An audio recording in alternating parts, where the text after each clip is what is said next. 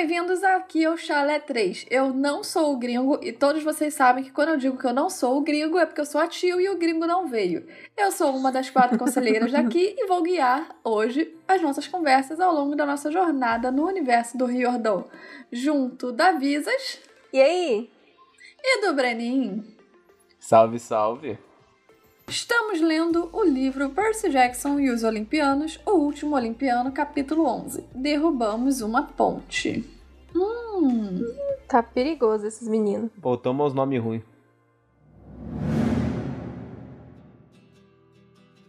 Mas e aí, tio? Tem mensagem de Iris hoje? Tem, ainda bem que você perguntou, porque eu não tava muito afim de fazer a tio fragmentada hoje. aí eu fiquei tipo, putz, como é que eu vou fazer? Ser criativa, não tá funcionando, hoje não tá sendo meu dia. Mas sim, Visas, nós temos mensagens de Íris. E se vocês não sabem, o quadro Mensagens de Íris é o quadro onde vocês nos mandam mensagens através da deusa Íris. E vocês podem fazer isso pelo Instagram e Twitter, arroba 3 podcast grupo do Facebook Chala3podcast e e-mail chala3contato, arroba gmail.com. Hoje nós temos uma mensagem de uma queridíssima que já estava um tempo sem mandar mensagem pra gente mas ela voltou. Ela quem? Daphne Kathleen. Cat, hum. Cat, Kathleen. Kathleen. Kathleen. É, ela tinha mandado mensagem pra gente Kathleen. falando como é que falava o nome dela. E aí passa o tempo e eu esqueço. Eu tô ficando velha, desculpa, A gente Daphne. também. Chama só de Daphne mesmo. E a Daphne, ela nos mandou mensagem através do e-mail. E quando tem e-mail, tem o quê? Assunto. Que é o que a gente mais gosta só passando por aqui. Hum, veio só dar um hum. oizinho pra gente. Tudo bem, a gente gosta. A gente sente saudade de vocês. Quando vocês mandam um oi, a gente finge que vocês mandaram uma mensagem enorme. É como se vocês tivessem mandado uma mensagem enorme para aquecer nossos corações. É verdade. Oi, oi, chalezeiros. Gostei desse apelido, hein? Podem usar mais, hein? Gostei. Gostei. Somos chalezeiros. Oi, oi, chalezeiros! Como o assunto diz, só estou dando um oizinho aqui para marcar minha presença e comentar coisas breves.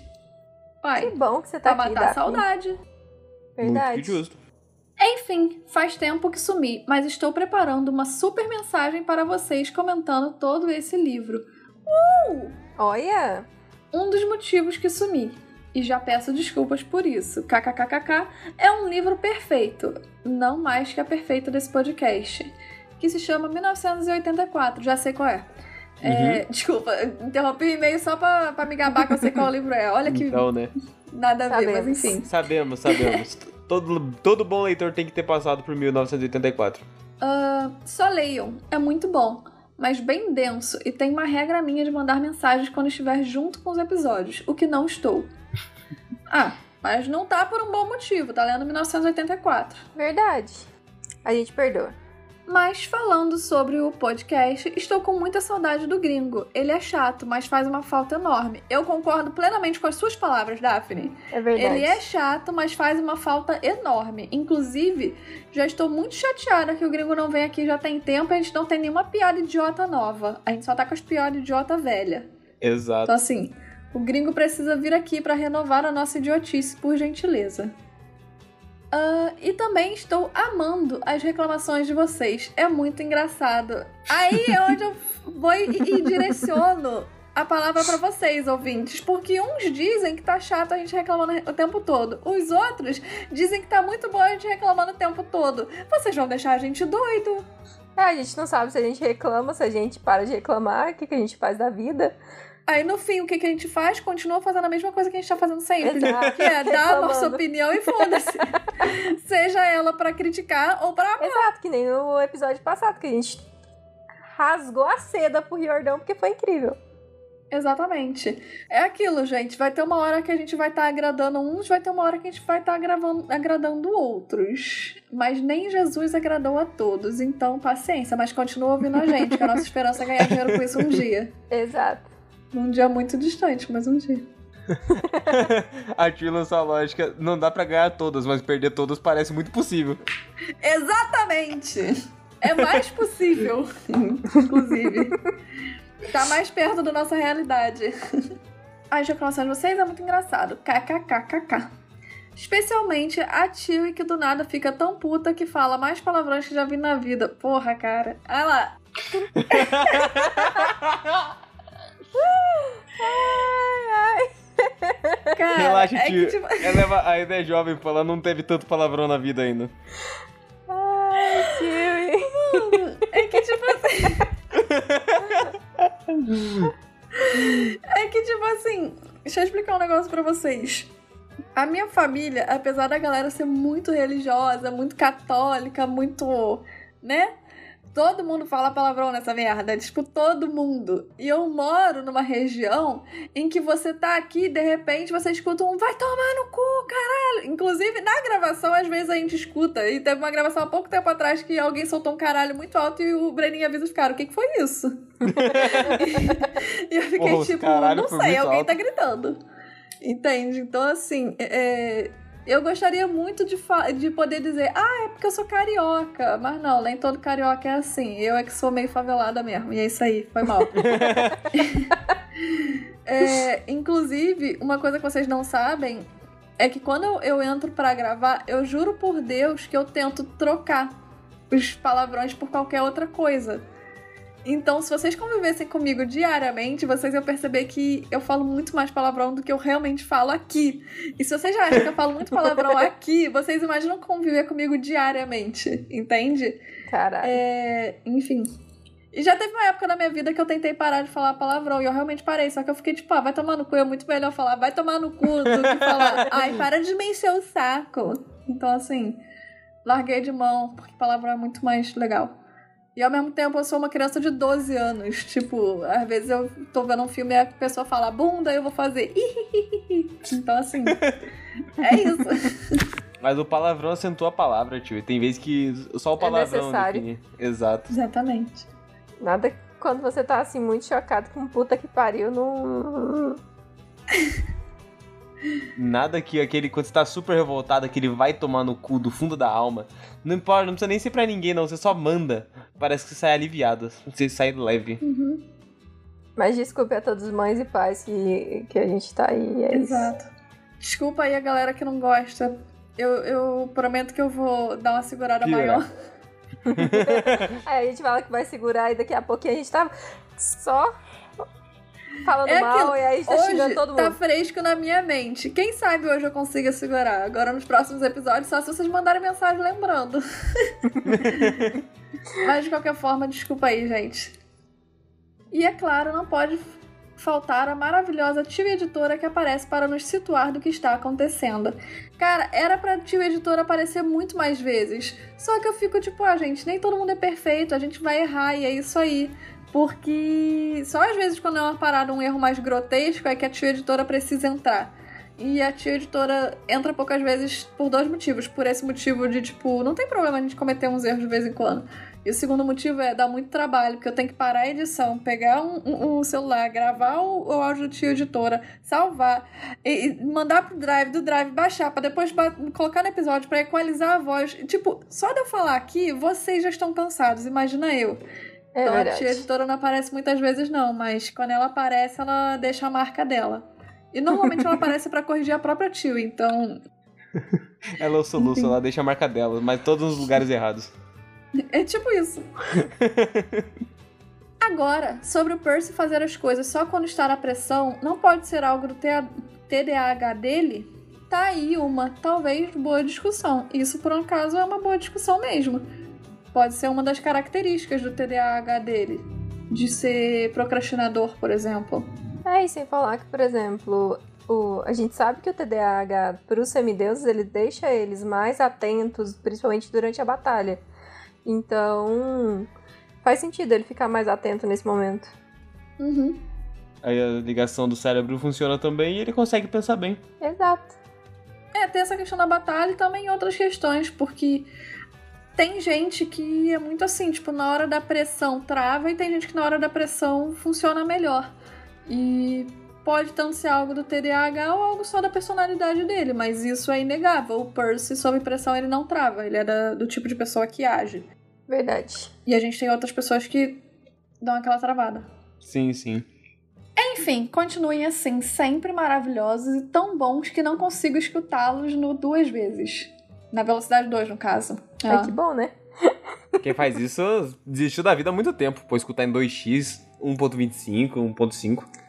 Eu sou muito sincera, eu não, não escuto nada no, na velocidade 2, mas quando eu tô vendo uma série e que tá muito ruim, que eu só quero acabar ela, vulgo Netflix, aí eu boto na velocidade 1,5. Porque tem muita série que, tipo, da Netflix que poderia ser feita em, sei lá, seis do episódios. E a Netflix vai e bota 10. E eu fico Meu tipo, ai que saco. E aí eu saio ou pulando, ou enfim. É. Algumas coisas eu escuto em 1.2. Até 1.5. Mas nunca em 2.2 Vou te entregar aqui, amor. Não me entrega. Vou te entregar aqui, hein? Beijos, beijos e até logo. Entrem no grupo do Zap Zap por- é, porque vocês podem ter também 120 mensagens sobre o banheiro dos chalés. Eu vi isso ao vivo e eu queria trazer pra cá que Então, né? fontes nos informaram que o chalé de Apolo tem banheiro com chuveiro, e isso é verdade, porque lá nas provações de Apolo, o Apolo toma banho de, de, de, de, de chuveiro no, no chalé. Eu falei pra vocês que o chalé de Afrodite tinha e também é com chuveiro. Enfim, então, então o Riordão retificou a informação de que não tem banheiro no chalés. E A partir eu- da segunda saga tem. Na, na primeira Exato. saga não tinha. é, é aquilo, quando eles vão reformar pra fazer mais chalés, eles resolvem botar os banheiros nos chalés. Que aí é mais fácil, cada um tomar banho no seu próprio. No chalé deles. Pedidos. Imagina, quando tem, sei lá, 40 pessoas e cada uma num chalé diferente, das vezes é mais fácil realmente fazer, tipo, alguns banheiros públicos cada um toma banho ali. Agora, se você vai ter 50 chalés, aí, porra, é mais fácil você botar um banheiro em cada, tipo, cada um com seus problemas, porque fica mais, entre aspas, grupos pra remanejar, talvez, não sei. Enfim, não sei, Ou tô só alguns chutando aqui. banheiros ali dentro e aí deixou os outros lá fora também. Você banha lá dentro, banha lá fora, banha onde você quiser, caralho. Exato, exato. Que pra mim faz muito mais sentido. Tipo, é, é- Como é que se diz? É igual, tipo, hotel. Vai ter os quartos de hotel, mas vai ter banheiro em alguns lugares. Porque, tipo, a pessoa às vezes quer fazer um xixizinho sem ter que ir pro quarto. Enfim. Foi um exemplo meio merda esse que eu dei, mas, mas é que.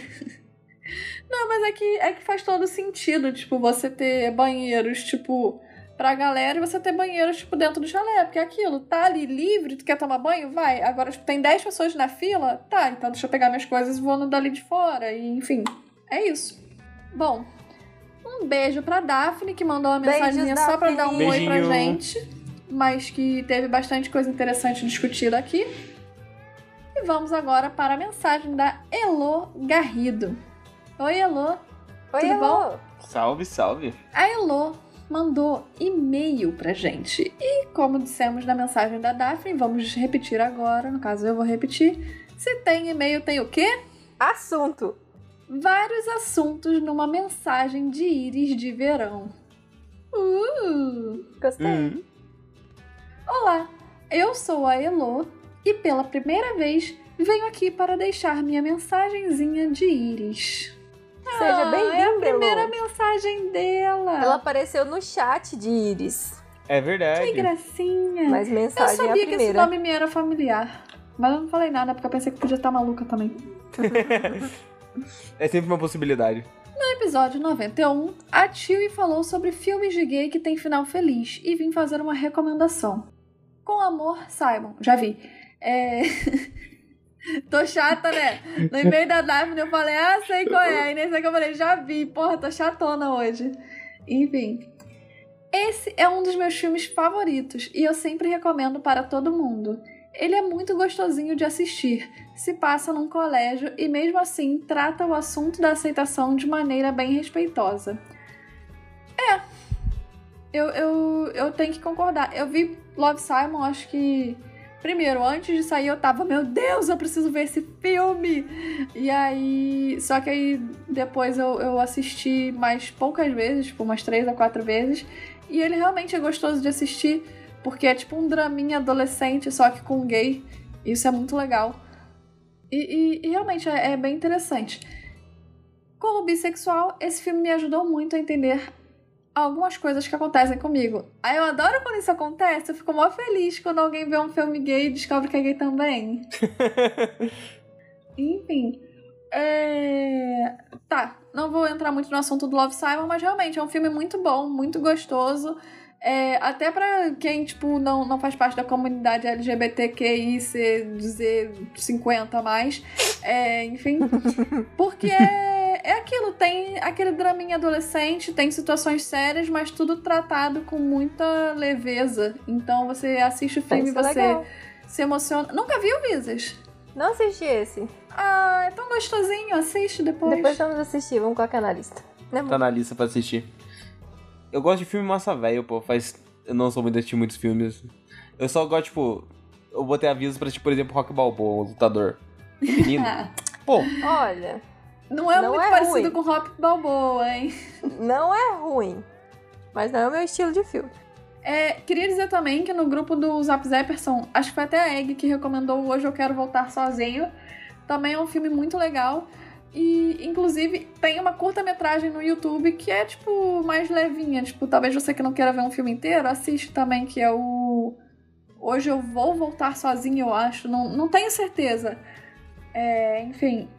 E, e é a curta-metragem que a galera fez e que o pessoal gostou tanto que depois eles fizeram um filme. Hum, então, para vocês que não saibam. E é um filme brasileiro, tá? Eu conheço, assim, de nome o filme, mas eu não assisti. Uhum. Tô honesto. Então, ele, ele é um filme brasileiro de 2014, se eu não me engano. E pelo que eu me lembre, a curta-metragem acho que é de 2012 ou 2013. E aí, tipo, acho que passaram assim em algumas escolas, passaram em alguns festivaizinhos mais pequenos. E aí eles pensaram em, em fazer, tipo, o longa-metragem, tipo, o filme. Filme-filme, digamos assim. Sim, uhum. sim. Enfim, mudando um pouquinho de assunto, gostaria de dizer que defendo 100% a escalação do Walker como Percy.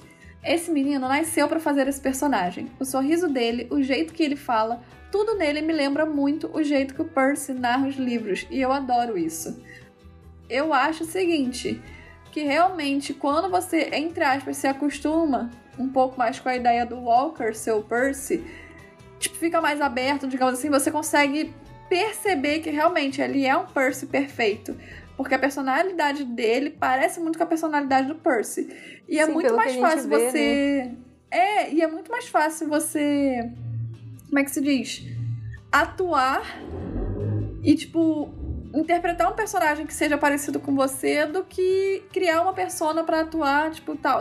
Então, realmente, o Walker é, é, é, bem parecido com o Percy, pelo que a gente pode ver, e, tipo, foi uma escalação muito boa. O problema é que a gente teve muita poluição visual, digamos assim, dos personagens, no sentido de, tipo, muita fanart com, é com eles, tipo, descrita, da forma como eles são descritos no livro.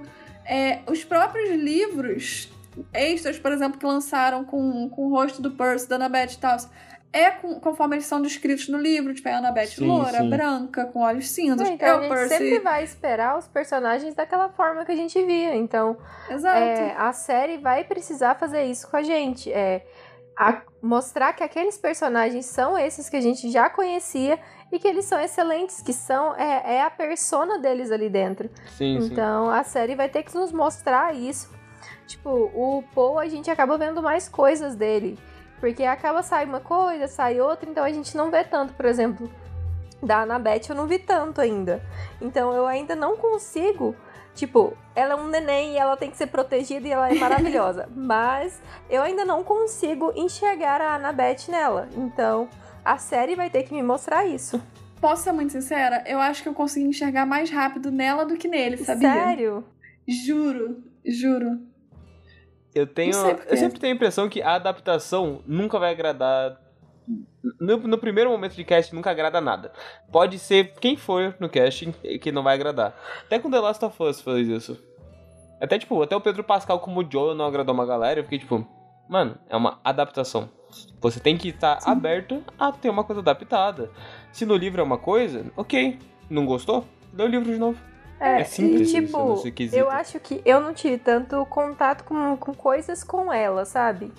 Então eu tive mais uhum. contato de coisas com ele. Então eu, acho, eu acredito que se eu tivesse visto mais coisas com ela, eu, eu, eu estaria mais próximo de ver a, a Leia parece ser mais privada também. Uhum. Não sei, eu sinto, eu tenho essa sensação dela, que ela parece um pouco mais privada.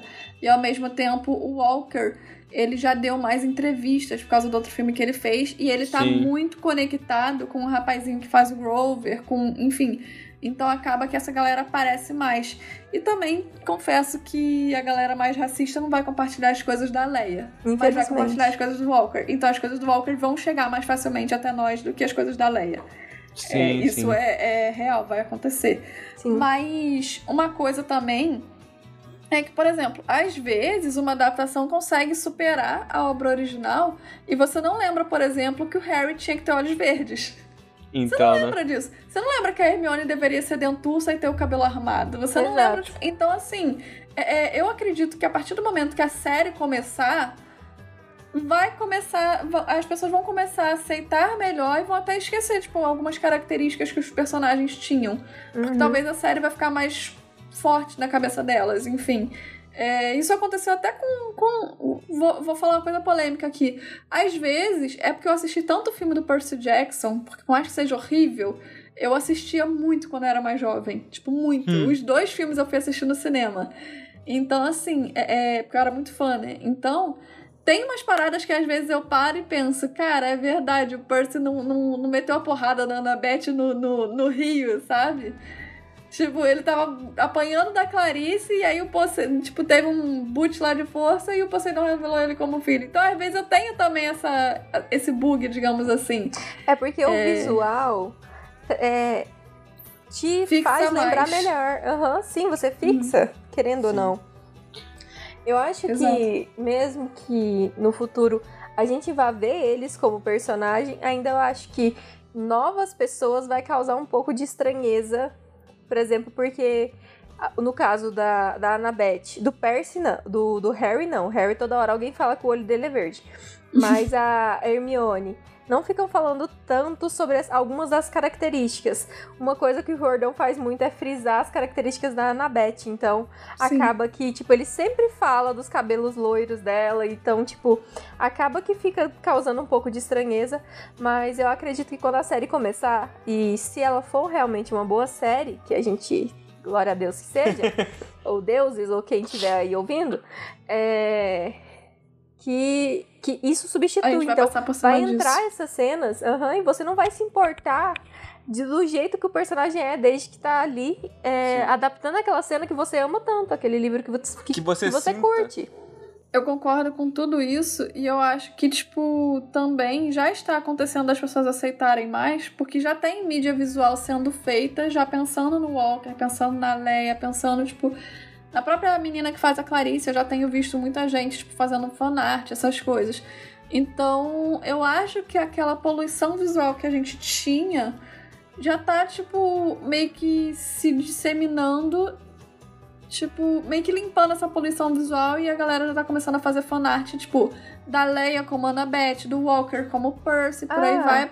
E a gente já vai se acostumando, sabe? Vai perdendo um pouco essa estranheza. É uma coisa que eu, eu detesto criança amaldiçoada, mas uma coisa que ele trouxe de interessante é trazer a Hermione uma pessoa preta. Então, porque a, a autora nunca tinha realmente falado com todas as letras qual era a cor de pele dela. Então, a gente tinha a visão ali da Emma Watson, mas começou a surgir muitas fanarts da Hermione como, como uma pessoa preta. E, e ficou incrível, porque, tipo, é, você consegue ver ela também dessa forma. Então acaba que cada mídia pode trazer de uma forma e todas elas vão caracterizar a personagem desde que ela esteja ali dentro. Você sinta a vibe da personagem, você olha ele e fala, pô, e é eu acho que isso foi depois que foi escalada aquela atriz negra, né, para fazer o a Hermione no, nos teatros, não foi? Exato, é isso Sim. que eu tô falando, a criança amaldiçoada. Não, então, porque tinham escalado ela, e aí quando o livro da Criança Amaldiçoada veio pra galera, veio como a Hermione sendo escrita como uma mulher negra.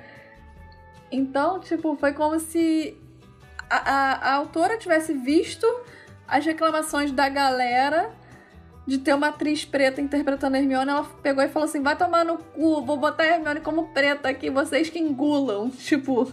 E, e foi isso. E, e, por exemplo, o Riordão, entre muitas aspas, não tinha como alterar as características. Exato. Então ele só pegou e falou assim: irmão, vou, vou escalar quem eu quiser e esquece que a Annabeth é loira. Tipo, Exato. quem quiser ver ela loira, lê o livro. Na Exato. série ela vai ser preta, com cabelo preto e foda-se. Então é meio que isso. Ai, eu adoro quando a gente debate coisa legal. é bom mesmo. A gente engaja, né? Vai longe.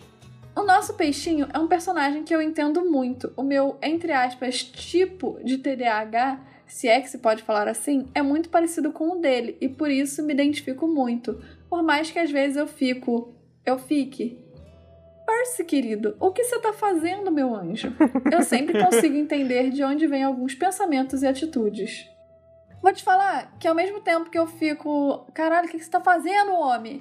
Eu, às vezes fico, ah, mas eu entendo. Tipo, eu reclamo, mas eu entendo, sabe?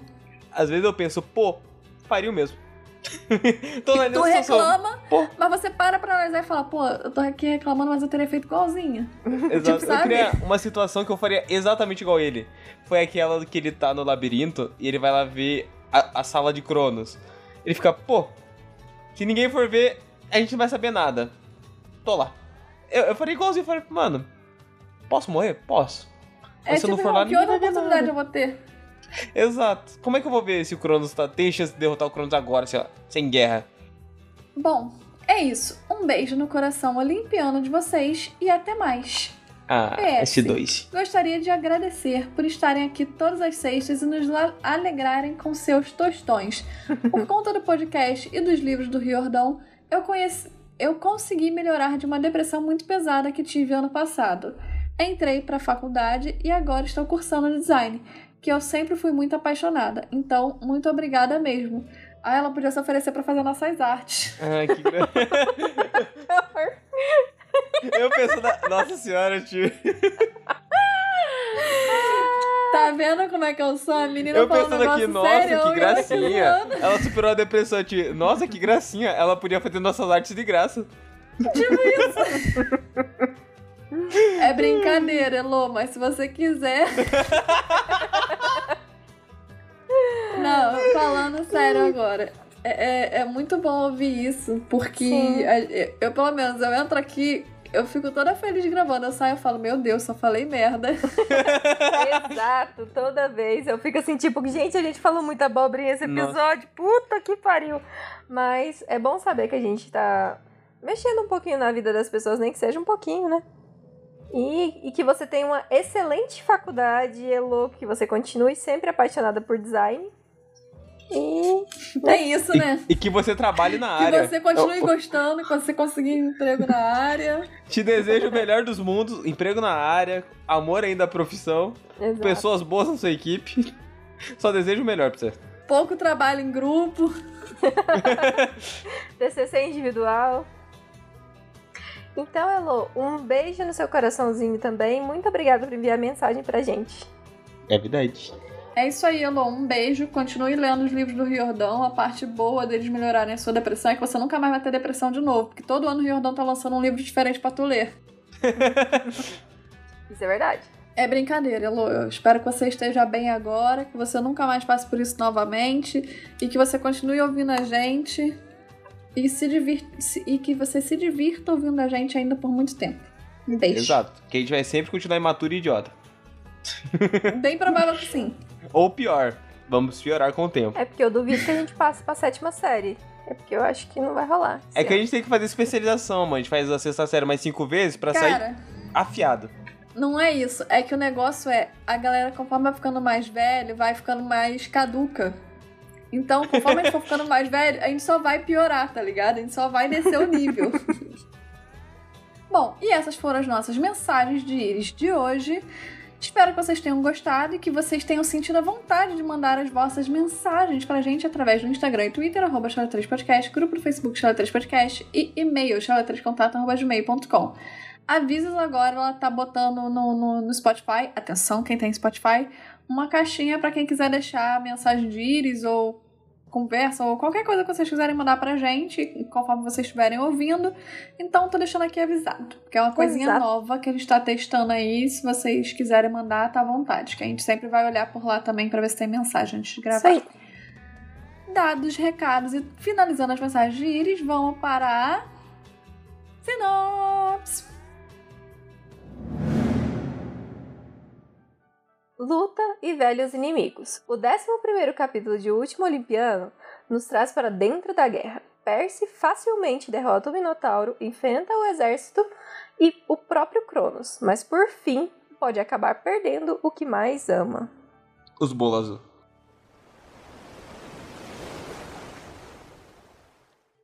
Bom, logo que soube dos problemas na ponte Williamsburg, o Percy já dá o seu melhor assobio, o assovio, os dois estão certos, eu fiquei surpreso quando eu descobri isso. É, eu descobri isso ontem fazendo o roteiro. Pra mim era eternamente assobio com B, mas os dois estão certos e por quê? Não faço ideia. Vou trazer uma curiosidade aqui. Em Portugal, principalmente a galera do norte de Portugal, tipo Porto e por aí vai, é, eles falam com o, o V com som de B. Tipo, hum. baca. Sabe? Então, hum. principalmente se você for mais do interior. E aí, agora que você falou isso, me veio um estalo eu fiquei tipo, hum, talvez, tipo, tenha sido por causa dos portugueses que vieram pra cá e aí a galera mais do sul fala, sei lá, assovio e a galera mais do norte falava assobio e das vezes as duas formas ficaram certas. Por esse motivo, não sei. Mas, enfim, só uma curiosidade aleatória que eu já trouxe como se fosse uma verdade absoluta, mas enfim, só, agora, só tô jogando não, Agora é, não... Pode ser que é sim. É verdade, pô.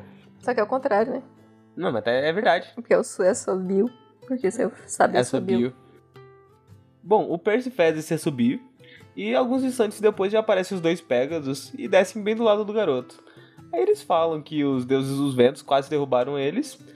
E o Percy fala ali para eles levarem eles para a ponte. Eles concordam e eles estão falando que eles realmente precisam de ajuda na ponta. E é o Blackjack, né? O Blackjack é maravilhoso. Ele aparece e eu fico feliz. Coisas que eu não entendo. Como é que ele assoviou e o Blackjack apareceu do nada? É um. Antes da gente entrar nas coisas sérias, que é onde a Visas quer entrar e que eu, vou, eu também queria entrar. eu quero falar de uma coisa que eu percebi. Que é o Percy falando, dei o meu melhor assovio de chamar táxi. Você tá chamando táxi assim como quem, quem bebe água, Percy Jackson, agora que você tá saindo com a Rachel? Porque assim, vocês sabem quanto é que custa um táxi em Nova York pra esse garoto tá, ter um assobio especial para chamar táxi? Mas eu acho que é porque Oxi. ele é nova iorquino, né? Eles devem ter assobio para isso. Não, o assobio deles é Ô táxi! E bota a mão pra cima. Só que quem tem um assovio especial para chamar táxi é porque pega muito táxi, entendeu? Não é o menino que pega o táxi duas vezes no ano. Ela tá falando, que isso? Começou a andar com a Rachel, tá andando de táxi pra cima e pra baixo? Corrica. Criou um assovio especial pra chamar táxi? Hum, enfim. é, agora, terminando o momento palhaçada, vai, Visas, entra na coisa séria. Bem, como é que esses Pegasus aparecem tão rápido? Porque o, o Percy chamou, assim, dá a impressão que não passa nem, tipo, dois minutos, eles já estão ali. E os Pegasus estão lá no acampamento meio sangue, né? Então, tipo... Não, ainda que eles estivessem por, por perto. Se você tem o livro, abre o livro aí da Batalha de Manhattan. E olha o tamanho que é Nova York. Eles podiam estar Exato. em qualquer lugar de Nova York, mas não, eles estavam magicamente a 10 metros, de onde, a 100 metros de onde estava o Percy Beth, porque eles chegaram muito rápido. Foi magia, pô. Então, assim, eles falam, ah, a gente estava pelos arredores. Mas, irmão, que arredores é esse que tu chega em dois minutos? Tu tava comendo maçã do, do prédio aqui do lado, pô? é tipo isso. eles mandaram todos os Pegasus para dentro de Nova York. Pra, pra, e falaram, cada um fica num terraço esperando Exato. por se chamar. Exato. Tudo planejado, Porque é isso. Pô. Eles não sabiam quantas pessoas eram, mas magicamente foram só dois Pegasus. É porque o Blackjack entendeu o assovio do, do Percy e falou assim: o Percy tá canabete, aquele safadinho. Não, né? Vou lá. É que o Percy subia e, como ele fala a língua dos cavalos, ele já falou: ó, dois. é aquilo, né? O, a magia do roteiro. Riordão aí se, se utilizando aí da magia do roteiro para fazer o, o Blackjack chegar só com um amigo, magicamente. Mas, o Pork, inclusive. Inclusive o próprio Blackjack fala, né, que ele pensou que os deuses do vento fossem expulsar eles. Por quê? Porque a gente já falou alguns episódios atrás que nós descobrimos que alguns deuses do vento estão a favor dos deuses e não trocaram de lado com os titãs e estão protegendo a cidade de Nova York através dos céus.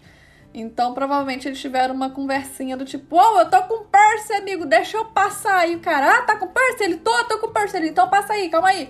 Aí abriu assim um pouquinho, deixou os caras entrar e depois fechou de novo. Exato. Assim. E outra coisa, o Percy pergunta por que, que os cavalos continuam galopando enquanto voa. Uhum. E o Blackjack é responde é com. Boa. Sei lá. É porque. É, é, por que, que vocês balançam o braço quando, quando andam? E tipo assim. Não é que a gente balance os braços quando anda. É a, a famosa. É, como é que é o nome? A lei de Newton. O corpo tá em movimento, irmão. Teu bracinho tá solto ali, tu tá mexendo o bracinho. Mesma coisa as perninhas do Pegasus. Ele tá ali, bate um ventinho, a perninha vai fazer assim, ó. Tum, tum, tum, tum, tum, tum. Normal. é física. Só que aparentemente o Percy não entende de física. O, o Percy esquece da resistência do ar, pô. É que tudo é tão fácil para ele que ele fala, pô, o ar não tem resistência. Considera a gravidade como zero. É porque o cérebro dele tá ocupado só com. É que ele tá na aula de física e a gente considera como zero. Em alguns momentos. Exatamente. Ou arredonda não, é que o Percy ocupou todo o cérebro dele com, com raça de peixe, história Anabete. da mitologia antiga, é, é, Anabete. Aí a física não tem espaço. Agora é só Anabete, né? Cada dois minutos ele. Olha lá, olha só, olha esses raios de luz. Olha esses raios dourados. Olha os cabelos dela, parece um. Como é que é que ele falava? Um ninho de rato. Ai, que ninho de rato mais lindo, coisa Olha, bonita. Deixa, não, não. Nunca vou perdoar o Percy por ter chamado o, o cabelo da Anabete de ninho de rato. Exato. Era ninho de rato, agora é ninho de esquilo. Agora é o bichinho que todo mundo gosta. Uh. É o rato que gostam.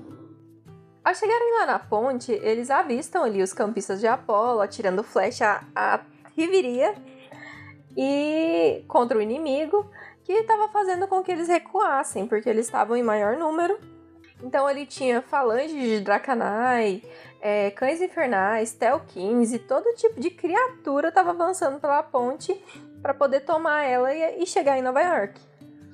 E à sua frente estava o Minotauro. E eu vou. Eu separei uma partezinha desse. dessa parte do, do capítulo. Uma partezinha dessa parte do capítulo é ótimo. Que é o seguinte. De fato, no meio da legião invasora estava o próprio bom e velho chifrudo. É o capeta. Eu gosto muito dessa frase do Percy. é o bom e velho chifrudo. Na última vez que eu vi o Minotauro, ele não usava nada além de cuecas justinhas. Não sei porquê, talvez tivesse sido arrancado da cama para me perseguir. Dessa vez ele estava preparado para a batalha. Da cintura para baixo usava os típicos acessórios gregos de combate: um avental de couro, e abas de metal, grevas de bronze cobrindo as pernas e sandálias de couro bem presas aos pés. Na parte de cima, ele era um touro, pelo, couro e músculos, e uma cabeça tão grande que ele poderia tombar só com o peso dos chifres. Parecia maior que da última vez que o ouvira, uns três metros a mais, pelo menos. Um machado de lâmina dupla estava pendurado às suas costas, mas ele era impaciente demais para usá-lo. Assim que me viu sobrevoando, ou me farejou, que era mais provável, já que sua visão era ruim, urrou e ergueu do chão uma limousine branca. Essa e parte... jogou neles, né? É claro. Exato. Essa parte é muito boa. Nossa senhora. Eu gosto do bom e velho chifrudo. Eu gosto da falange. Acho maravilhoso ver uma tática de batalha grega sendo citada no, no livro do Jordão, que é uma tática espartana feita justamente para enfrentar arqueiros e cavalaria. Uhum. Que eles fecham ali, parede de lanças e vão lá, andando. E escudos, né? Lança e escudo, sempre. E eu trouxe é, a descrição do Minotauro lá do quarto capítulo de O Ladrão de Raios, que é quando o Percy encontra com ele pela primeira vez. E aí eu queria ler rapidinho a descrição deles para para depois a gente debater aqui a diferença dos dois entre aspas monstros, né? Que é ao olhar de relance para trás, tive minha primeira visão clara do monstro. Tinha fácil mais de dois metros, e os braços e pernas pareciam algo saído da capa da revista músculos. Bíceps e tríceps saltados e mais um monte de outros seps, todos estufados como bolas de beisebol embaixo de uma pele cheia de veias. Ele não usava roupas, a não ser cuecas branquíssimas da marca Fruit of the Loom, o que teria sido engraçado se não fosse o fato da parte superior do seu corpo ser tão assustadora. Pelos marrons e grossos começavam na altura do umbigo e iam ficando mais espessos à medida que chegavam aos ombros. Seu pescoço era uma massa de músculos e pelos que levavam à enorme cabeça, que tinha um focinho tão comprido quanto meu braço, narinas ranhentas com um reluzente anel de bronze, olhos pretos cruéis e chifres, enormes chifres preto e branco com pontas que você não conseguiria fazer nem num apontador elétrico. E por que que eu trouxe tipo, a descrição lá de trás do ladrão de raios? Porque é o mesmo monstro, só que parece que ele cresceu. Então, tipo, a gente tem a primeira versão do Minotauro lá no Ladrão de Raios, que o Percy até comenta que ele tava, tipo, com cuequinha e que parecia que ele tinha acordado e ido perseguir o Percy. E agora o Minotauro tava pronto pra batalha. Não, Só que além do Minotauro. 3 metros a mais. Então, ou sim, seja, ele tá com 5 metros, porra. Tipo, Só de músculo. além do Minotauro não ter. Como é que se diz? No, na primeira batalha, parecia que ele tava meio desnorteado, tinha acabado de acordar, foi peladão lá batalhar com o Percy. É, o Minotauro agora, primeiro, ele voltou e o Percy mesmo fala, eu esperava que ele tivesse ainda passado alguns séculos morto, e não foi o caso. É, foram só quatro anos, cinco mais ou menos. E. Foram quatro, é, quatro anos. E o cara voltou com 3 metros de altura a mais, ou seja, tá com 5 metros. Tá todo trabalhado na armadura de batalha, tipo, tá, tá, tá sinistro, Ele sabe? voltou bufado. Exato. Voltou, vim matar esse filho da putinha e matar esse moleque Segura que, que o corno tá puto. Exato. O bom e velho chifrudo é a melhor descrição do Minotauro, pô. Mas eu acho interessante, enquanto o Percy tá voando pra lá, que ele fica tipo, nossa, foi o primeiro monstro que eu derrotei e eu tô indo lá enfrentar ele de novo. Ele fica assim, tipo, dá aquele suave uhum. nervosismo que eu acho que, por mais que ele saiba que ele tenha a maldição de Aquiles, por mais que ele saiba que ele seja um excelente lutador, ainda foi o primeiro monstro que ele derrotou. E aí, querendo ou e não. E ao mesmo tempo foi ficar, na né? sorte. Sim. Foi a, a sorte foi, tipo, dele. Ele não tinha treinamento nenhum. Ele na cagada conseguiu matar o cara. Então, Exato. Então acho que deve dar esse friozinho na barriga também por causa disso. É. Tipo, enfim.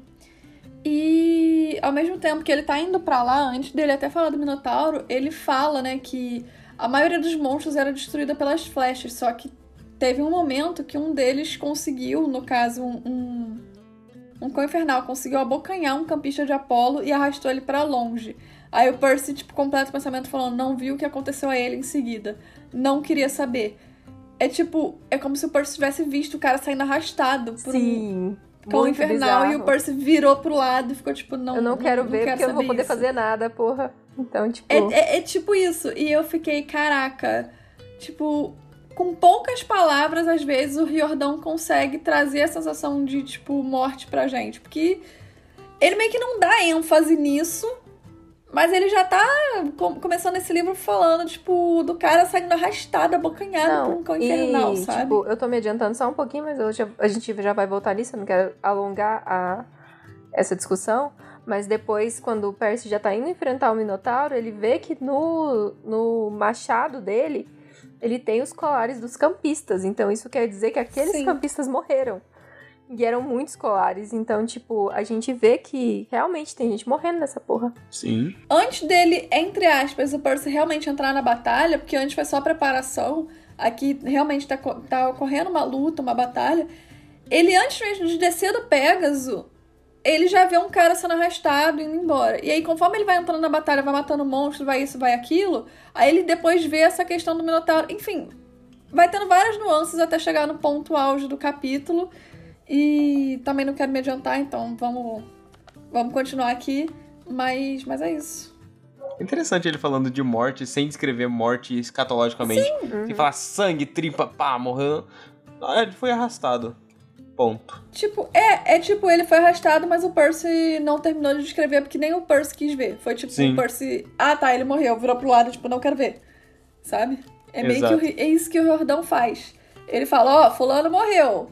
Fique sabendo que fulano morreu, mas, mas tu não vai passar disso, que eu não vou te dar mais informação, não. Livro uhum. infanto juvenil.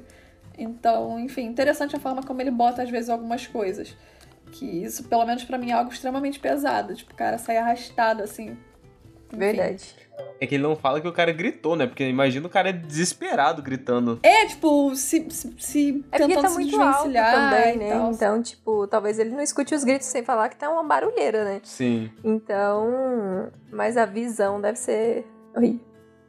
Depois, então, que eles desviam por milímetros do, do, do ataque do Minotauro, que tá, tá escolha limusine pro ar, tentou acertar os moleques lá, os guri, como diria o gringo. O Percy e a Beth pousam atrás de um, de um ônibusinho que tava a galera usando como escudo lá.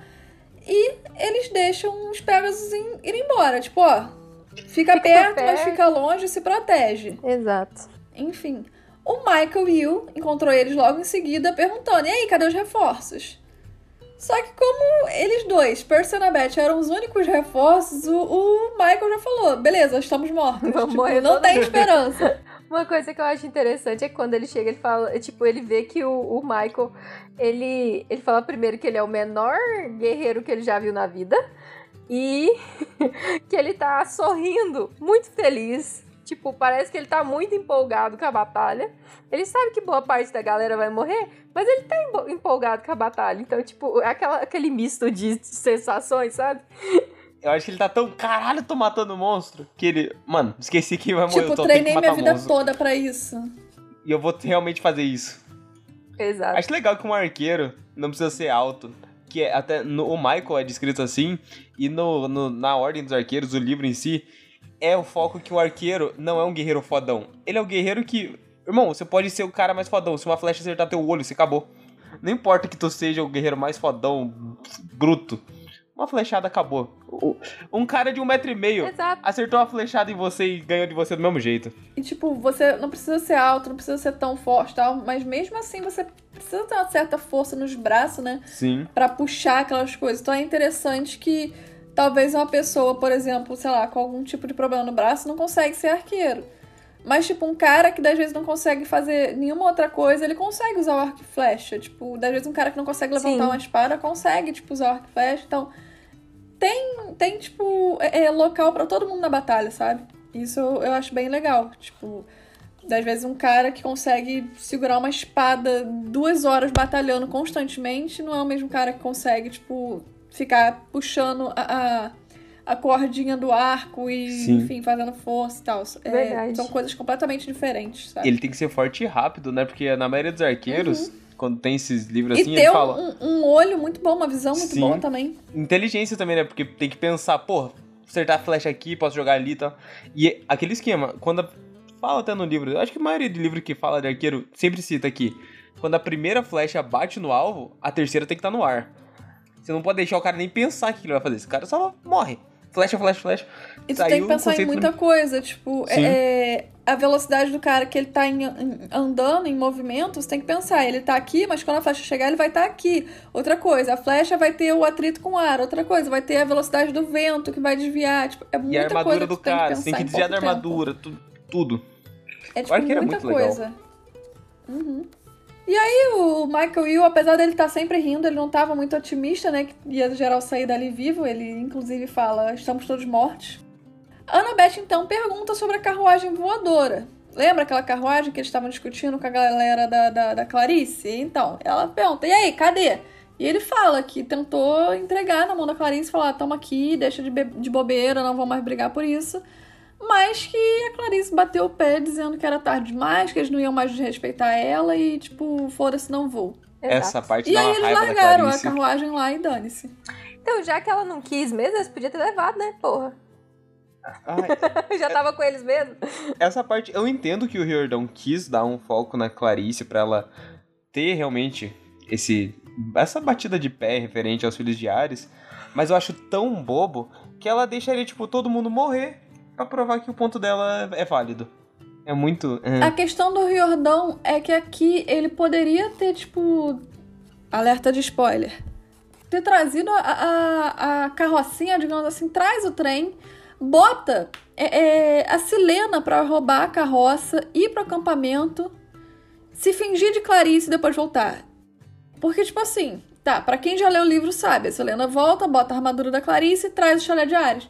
Só que, cara, aqui, quando o Michael já tá idiota, já tá muito idiota essa situação da Clarice, já tá, a gente Sim. já reclamou muito disso. Só que quando ele bota que o Michael entregou a, carroça, tipo, deixou de mão beijada, falou: Eu desisto, por favor, ajuda a gente. E mesmo assim a Clarice não Exato. foi. Aí é o maior erro de todos do Riordão. E dava para fazer a Silena, tipo, roubar a carroça no meio da guerra, ir para lá, fingir ser a Clarice e depois trazer a galera de Ares. Não precisava ele, nesse momento, ter deixado a carroça lá e ter feito a Clarice não participar da, da batalha. Então, assim, aqui eu acho que o Riordão pecou demais, demais, demais. Tipo, não. É porque, não tem, por mais que a salvação. Clarice tenha todo o orgulho dela, é, ele entregou e falou: Olha, vamos ajudar a gente, pelo amor de Deus, não vai morrer todo mundo. Aí, e mesmo assim, ela, tipo, tô um pouco me lixando pra vocês. Então, não sei se. Eu sei que a Clarice tem Vocês vão insultar dela. minha honra pela última vez. Claro que a última vez vai todo mundo morrer. Exato. Então, tipo, por mais que ela tenha os problemas dela e tudo mais, é, a Clarice ainda, assim, ela considera o pessoal do acampamento. Então eu não acho que ela deixaria eles para morrer dessa forma, sendo que o Michael foi lá e, e deu o braço a torcer e entregou a carroça para ela. Uhum. Eu acho que ele não queria ter os filhos de Ares na batalha porque ia resolver um dos problemas que ele criou mesmo. E ele não soube contornar isso. Aí ele jogou essa solução muito fraca, muito merda, muito. É que forçou não tanto que é ruim. dessa frase. Exato. Ele podia falar, ah, a carroça tá ali, ó. Oh. Não, era só falar, deixamos no acampamento. Simples, a gente não sabia o que, que ia acontecer quando o Percy chamou a gente, então a gente deixou no acampamento. Sim. Isso aí só mostra que, tipo, a Clarice é uma cuzona. Todo mundo que lê essa frase fala, mano, ela cagou pra nós, prefiro que a gente morresse, a estar errada. A dar o braço à torcida. Numa situação que eu já tipo, desisti tipo, ele, por ela. Ele queria muito fazer o plot da Selena. Dá para perceber que ele queria demais fazer o plot da Selena. Só que, tipo, ele matou a Selena. E quem ficou vivo foi a Clarice. E aí ele meio que acabou com a reputação da Clarice só para fazer o plot da, da Selena acontecer. Tipo, na minha visão. Uhum. Foi isso que ele fez, sabe? E eu acho que ele vacilou muito aqui. Tipo, antes dava até para engolir. Tipo, você passa lendo, você fica. Agora, pô, quando você chega no meio da guerra e vê que a galera, tipo, foi lá, tentou fazer as pazes, tentou trazer ela pra guerra, e ela não quis, aqui já não, já não tem mais como perdoar, tipo. Fica uma parada muito feia pra Clarice, sabe? Tipo, na hora H, os caras darem o braço a torcer e ela mesmo assim não querer ir. Então aqui eu acho que ele, ele, ele pecou demais. Tipo, não, não tinha como. Uhum. Não tem como, tipo, defender, sabe? Exato. Sendo que a Clarice, nos primeiros capítulos, estava lá. Só, não, a Silena é minha amiga, tô andando aqui, eu considero gente daqui. Aí a, a Silena tá na batalha, ela fala: irmão, caguei, não vou não, foda-se. Ah, e a gente teve os contos, né? Sim. Então lá no primeiro conto tá o Percy e a Clarice, é entre os dois. Então, tipo, mostra que criou um vínculo ali, tem Sim. uma certa amizade. Eles tinham toda aquela inimizade, mas, tipo, você vai deixar seus amigos real morrerem? Porra. Então, Sendo tipo, que... acaba que você. Por orgulho. É, Sim. e ele lançou esses contos para aproximar mais dos personagens. Então, o que, que adianta agora, nesse momento, ele fazer isso com a Clarice? É no mínimo revoltante. O Percy, então, ele avisa pra galera manter o pessoal ali, porque ele distrai os monstros e juntos eles fariam os monstros recuarem. O Michael e a Annabeth ficam olhando meio estranho, ficando tipo, que ideia torta é essa? Eles não ficam muito contentes com essa ideia de girino do Percy. Mas o Percy falou: Não, tô certo, confia no pai, só confia que vai dar bom. E antes de ir, ele já lança um dos melhores momentos percabete que tem, que ele vira pra Annabeth e pergunta se ela não vai dar um beijinho de boa sorte nele. E ela responde: Então, se você voltar vivo, quem sabe? E o garoto vai feliz pra batalha, feliz, feliz sabendo, meu irmão, vou ganhar o beijo quando eu voltar, se voltar. é um momento muito bom. Então, né? Percy resolveu Boiolinha. ser atacante. Virei boiolinha agora nesse momento pra Percy e Annabeth, porque é isso, né? Contando bastidores, eu tava fazendo meu módulo da faculdade, né? Vendo lá linguagem Python e afins. A Zana, amor, amor, dá pause no vídeo rapidinho, só pra ler uma coisa aqui pra você. Aí eu, tá bom. Pause, né? Falei, não, deve ter visto alguma coisa importante, algum erro grotesco no livro. Amor, aqui ó, o Percy falando com a Annabeth. Então, já virou costume a gente dar beijinho de, de boa sorte. Vai dar um aqui pra mim, pro pai lutar? E eu só cara de amor. Eu achei engraçado ele falando, já virou uma tradição. Ah, Irmão, só aconteceu, aconteceu uma, uma vez. Uma vez. Ele tá querendo beijo e agora ele soube como pedir. É. O Percy nunca é. acerta, né? De vez em quando. Eles estavam cheios de gracinha, né? Nos últimos capítulos, é, tipo. É, pra agora, do nada, o garoto meteu um. Dar uma bitoquinha antes de eu ir, não? Eu acho que o Percy deve ter ficado garoto. Nossa, que, que, que, abusado. Não, o Percy né? normalmente dá umas bolas fora socando a Beth. Esse eu acho que foi o primeiro gol bonito que ele fez no momento certo. Mas é aquela questão. O Percy depois da maldição de Aquiles, ele mudou muito a visão que ele tinha da Anabete. Então, desde que ele te, pegou a maldição, ele tá com uma visão completamente diferente. Ele virou atacante, né? Eu, eu sinto que ele, tipo, antes ele gostava da Anabete, mas tinha aqueles probleminha, tipo, não queria admitir, aí ficava, tipo, aquela amiga, eles brigavam, blá, aquela coisa. Aí, quando ele percebeu, tipo, não, é a Anabete, tá, não sei o quê logo que ele encontra com ela, ele, parece que ele fica com um pouco de vergonha, sabe? E aí, depois que eles já estão ali, já ficaram sozinhos, já andaram de motoquinha, estão indo pra batalha, aí ele pensa, ah, Foda-se, vou, vou dar em cima. Mulher, é vou isso. dar em cima dela mesmo, e é isso aí. Vamos morrer todo mundo até o fim do dia mesmo?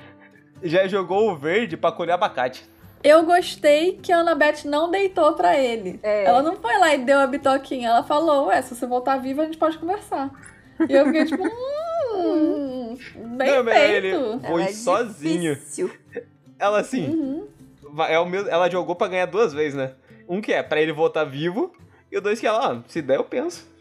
Quem sabe, ó. Meia-noite te conta. gosto, gosto. Mas gosto. essa parte é muito bom porque também é bem inesperada, pelo menos para mim. Sim. Tipo, Sim. ele tá ali porra, Minotauro de sunguinha, não sei o que. Aí, pô, o garoto é arrastado. Aí chega o Michael e o E, vamos todo mundo morrer, Clarice idiota. O Percy faz todo o plano de guerra. Não, você isso, você aquilo, você não sei o que. Vou lá, atrasar ele, não sei o que lá. Daqui a pouco ele vira pra Annabeth, pô, não vai dar nenhuma uma toquinha antes de eu ir, não. E eu falei, que isso, cara? Assim do nada? Eu acho que tava nos planos dele, tio. Ele pensou nessa parte, ele montou todo o plano antes e leu, pá. Faltou o beijo. O Percy, então, ele já chega ali atacando todo mundo. E o menino tá brabo. E só que assim que o pessoal tá reunindo ali para bater nele, é, o Minotauro chega, todo mundo afasta, faz uma rodinha, né? Que ele vai bater agora e todo mundo tá animadão. Mas diferente do que aconteceu no passado, em que o Percy era um menino que não sabia lutar e que foi ajudado pela sorte, por Nike, por, pelas parcas ou por quem for. Agora o Percy é um guerreiro habilidoso, muito poderoso e ele possui a maldição de Aquiles, né? Então, o menino tá muito brabo. E... Tem experiência, tem o talento e tem a maldição. Exato, e ele tá motivado, porque é nesse instante que ele vê presos dos dois lados do cabo do, do machado dele as, os colares de contas dos, dos campistas que caíram. Então, tipo, ele olha aquilo, ele fala assim: filha da puta, eu vou te matar agora. E ele mata ele agora, praticamente. Porque ele, no primeiro instante, ele já quebra o machado do, do Minotauro. Ele já dá um alé com ele. Ele, ele finge que tá fugindo pra um canto da, da ponte. Ele posiciona o machado do Minotauro ali e o Minotauro só se empala, praticamente. Ou seja. Ou seja, as duas vezes que o Percy matou o Minotauro, a primeira foi com o próprio chifre dele, empalando o cara com Sim. o chifre. E a segunda foi empalando o cara com o próprio machado. Ou seja, o Percy não precisa de arma nenhuma para derrotar o Minotauro. Que humilhação, não é mesmo? o Percy, o Minotauro chegou, caralho, cheguei level 30 para enfrentar o guri. Percy level 100. Oi? Exato. E o Percy, assim que ele, o, bicho se, se auto Ma empala ali, daquela forma, ele só ergue as pernas dele assim e joga ele pela ponte. E ele se desfaz ali. Então, tipo, o Percy tá muito brabo. Aproveitando, tipo, que tá todo mundo meio chocado, ele já sai matando todos os bichos que ele vê ali ao redor dele. E foi ajudado também pelos filhos de Apolo, que se reuniram, começaram a, a lançar flecha para todo lado. E, por fim, só sobram dos 200 seres que estavam ali, só sobram uns 20 que saem correndo pro lado do Brooklyn, que é essa ponte, no caso, liga o Brooklyn a Manhattan. E aí eles voltam para a base da ponte, que é onde tem um, um mais um, um, restante de, de, de exército do Cronos ali. Então, eles conseguem fazer eles recuarem. Ai, eu adoro Percy, poucas ideias. E o Percy lutando tudo que sabe é sempre muito bom de ver. De ver barra ler. Eu consigo imaginar, tipo, ele lutando mesmo. E chega no Minotauro, ele falou, irmão, poucas ideias, vou te matar da maneira mais humilhante possível. E ele mata. e uma coisa que eu fiquei pensando, trazendo só aqui, tipo, onde que o Minotauro conseguiu todos esses colares da galera do acampamento meio sangue? Porque eu fiquei pensando, cara, não foi ali no meio da batalha, tipo, não. não matou toda essa galera agora. Aí eu lembrei de quando eles estavam lá na batalha do labirinto, botando a galera, tipo, os próprios guerreiros do exército do Luke para lutar entre si. E eu fiquei, cara, será? Será que foi aí? Porque, tipo, existe a chance, sabe? Sim.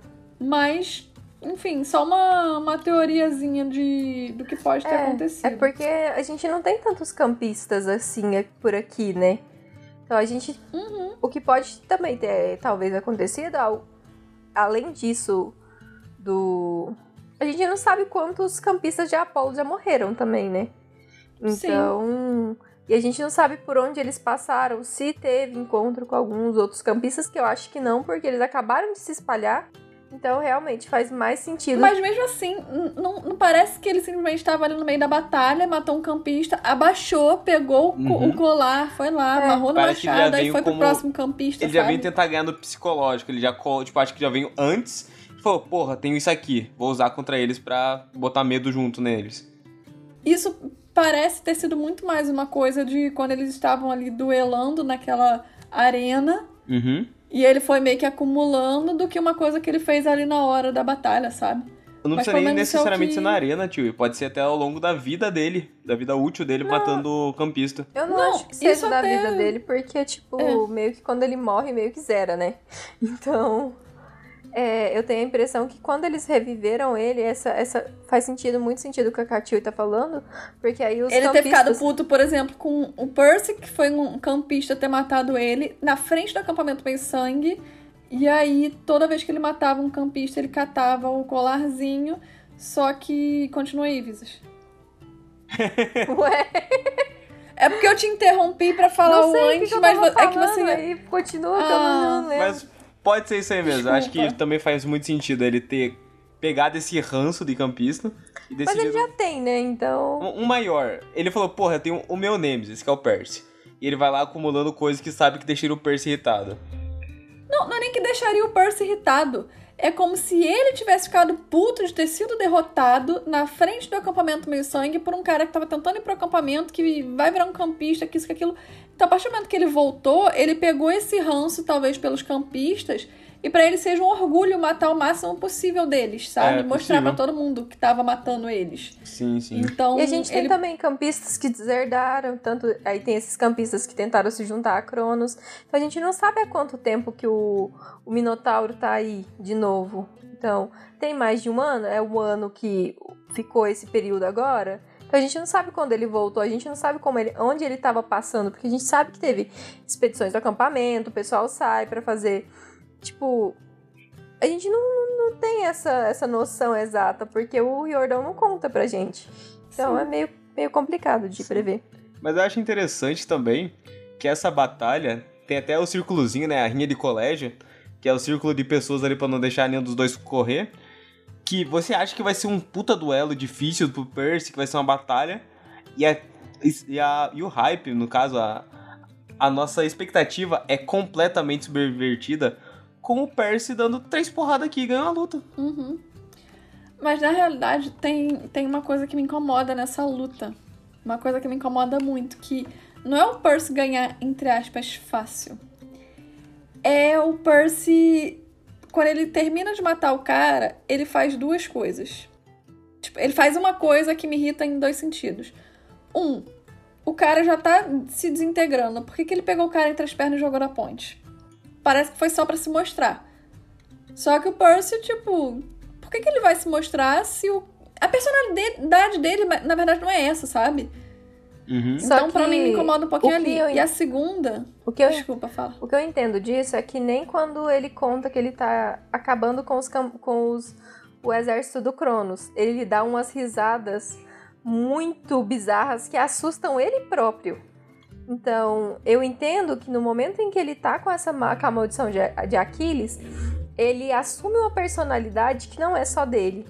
Então, acaba aflorando uma coisa que não é do Percy.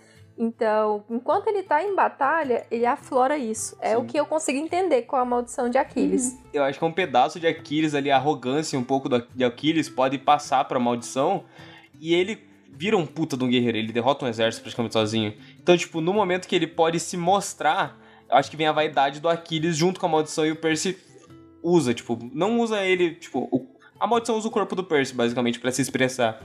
Porque eu também não vejo o Percy fazendo isso, mas pensando no quesito maldição, eu vejo o Aquiles fazendo isso muito fácil. Nem pegaria pelo pé ainda, acho que ele dava aquele chutinho de, tipo, de escarna, tá ligado? Só que ele, ah, vai.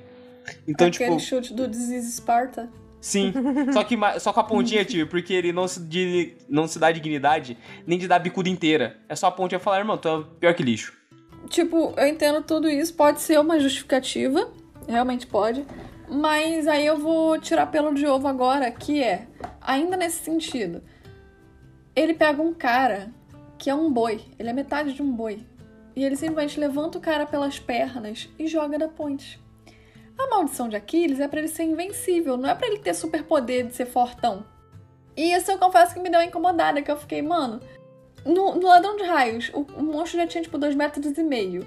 Aí aqui ele fala que tem mais de 3 metros do que já tinha na, na, no Ladrão de Raios. É tipo um cara enorme, um puta monstro.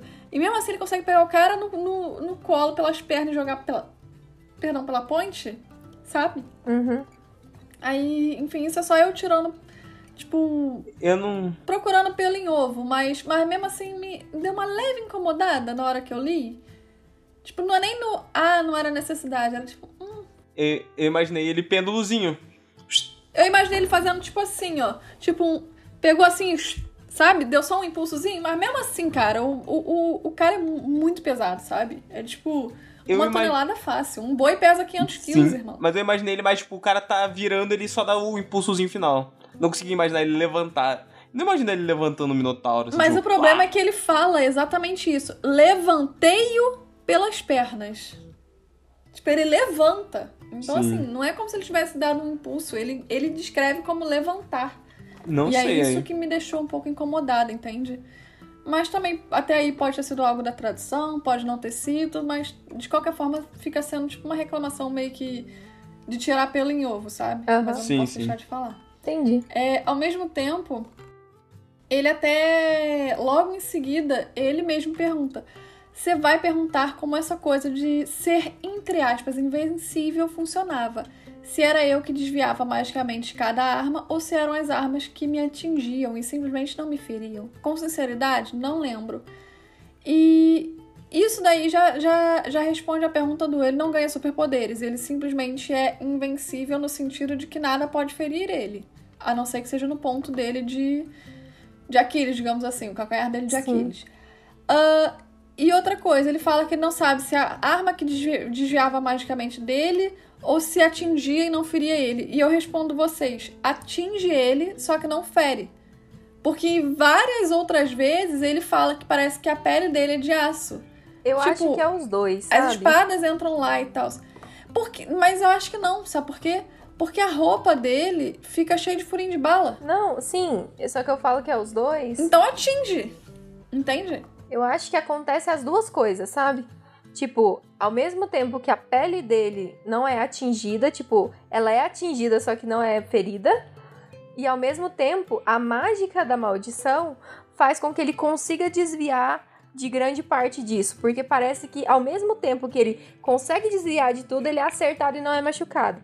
Então eu tenho essa impressão que são as duas coisas. Ele criou uma habilidade tão grande que ele consegue desviar disso tudo, consegue revidar tudo, ele é atingido de algumas, mas mesmo assim não é machucado. É. Eu tenho essa impressão que o invencível não é só no quesito de não ser derrotado, é de ele derrotar qualquer coisa. Tipo, a criatura bate, a espada dela erra para na pele dele, mas sempre abre uma brecha para ele matar o bicho.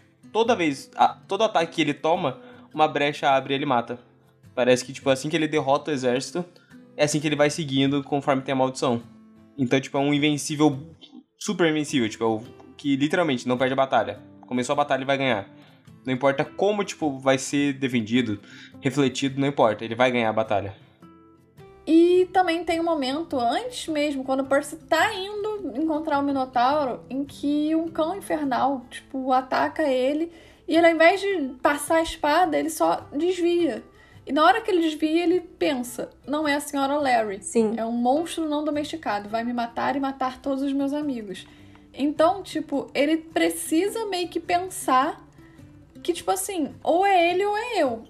Porque ele lembra no monstro, ele lembra da senhora Larry. Provavelmente quando ele encontrar um. um, um... Cão infernal? Um ciclope. Um ciclope. É, quando ele encontrar um ciclope, ele vai lembrar do Tyson. Quando ele encontrar um centauro, ele vai lembrar do Kiron. Porque, tipo, tá, tá, ele não vai querer matar semideus, ele vai só machucar, porque ele tem amigos que são semideuses. É, que isso acontece é isso, no tipo... final desse episódio ainda, né?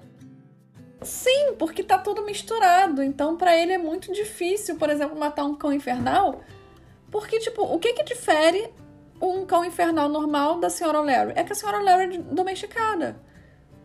Então, tipo assim, Sim. por que, que eu vou estar tá matando um bichinho que pode ser domesticado, por exemplo? Sabe? Por que, que eu vou matar um semideus? Porque na cabeça dele o semideus está só enfeitiçado por Cronos. Vou entrar nesse assunto quando chegar a hora certa, mas enfim. Então, assim, por que, que ele vai matar um, um outro semideus, sabe? Então ele tem, tem vários desses problemas, desses dilemas morais ao longo do, dos livros todos. Sim. E principalmente agora na batalha, que é onde tá realmente o vamos ver, sabe?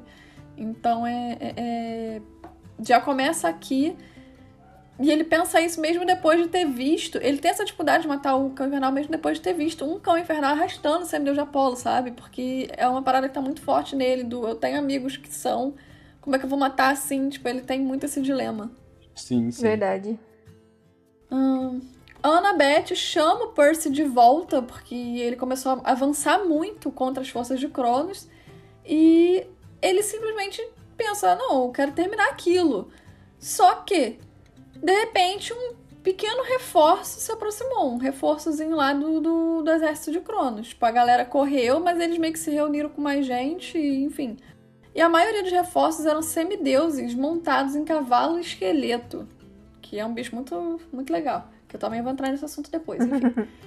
e junto deles tinha o próprio Cronos, é, inclusive, os semideuses estavam lá carregando uma bandeirinha roxa com, com a foice no meio. Eu fiquei tipo, caraca, Crono já tem até uma bandeira para identificar suas forças. Ficaram lá costurando, ó, durante o ano que eles estavam esperando. Tinha lá a parte dos filhos de Atena que ficou lá costurando pra ele. Sempre tem que ter a bandeirinha, amor. A gente viu no Senhor dos Anéis, tava lá Gandalf, Aragorn, Legolas, dois Hobbit, o Merry Pippin, hum. o, o Gimli e um trouxa lá portando bandeira. Só. Eu achei engraçado só, que só tinha Mary Poppins. Lembrando ali, tinha o fulano, ciclano, a Mary Poppins. Eu adoro Mary Poppins, pô. Os dois hobbits são lindos. O Percy, na hora ele olha e fala: É, acho que eu vou ouvir o Beth, melhor não, não continuar indo, não. E ele sai correndo com a galera que tinha ido com ele, porque a galera também ficou animada quando viu o Percy matando todo mundo foi atrás.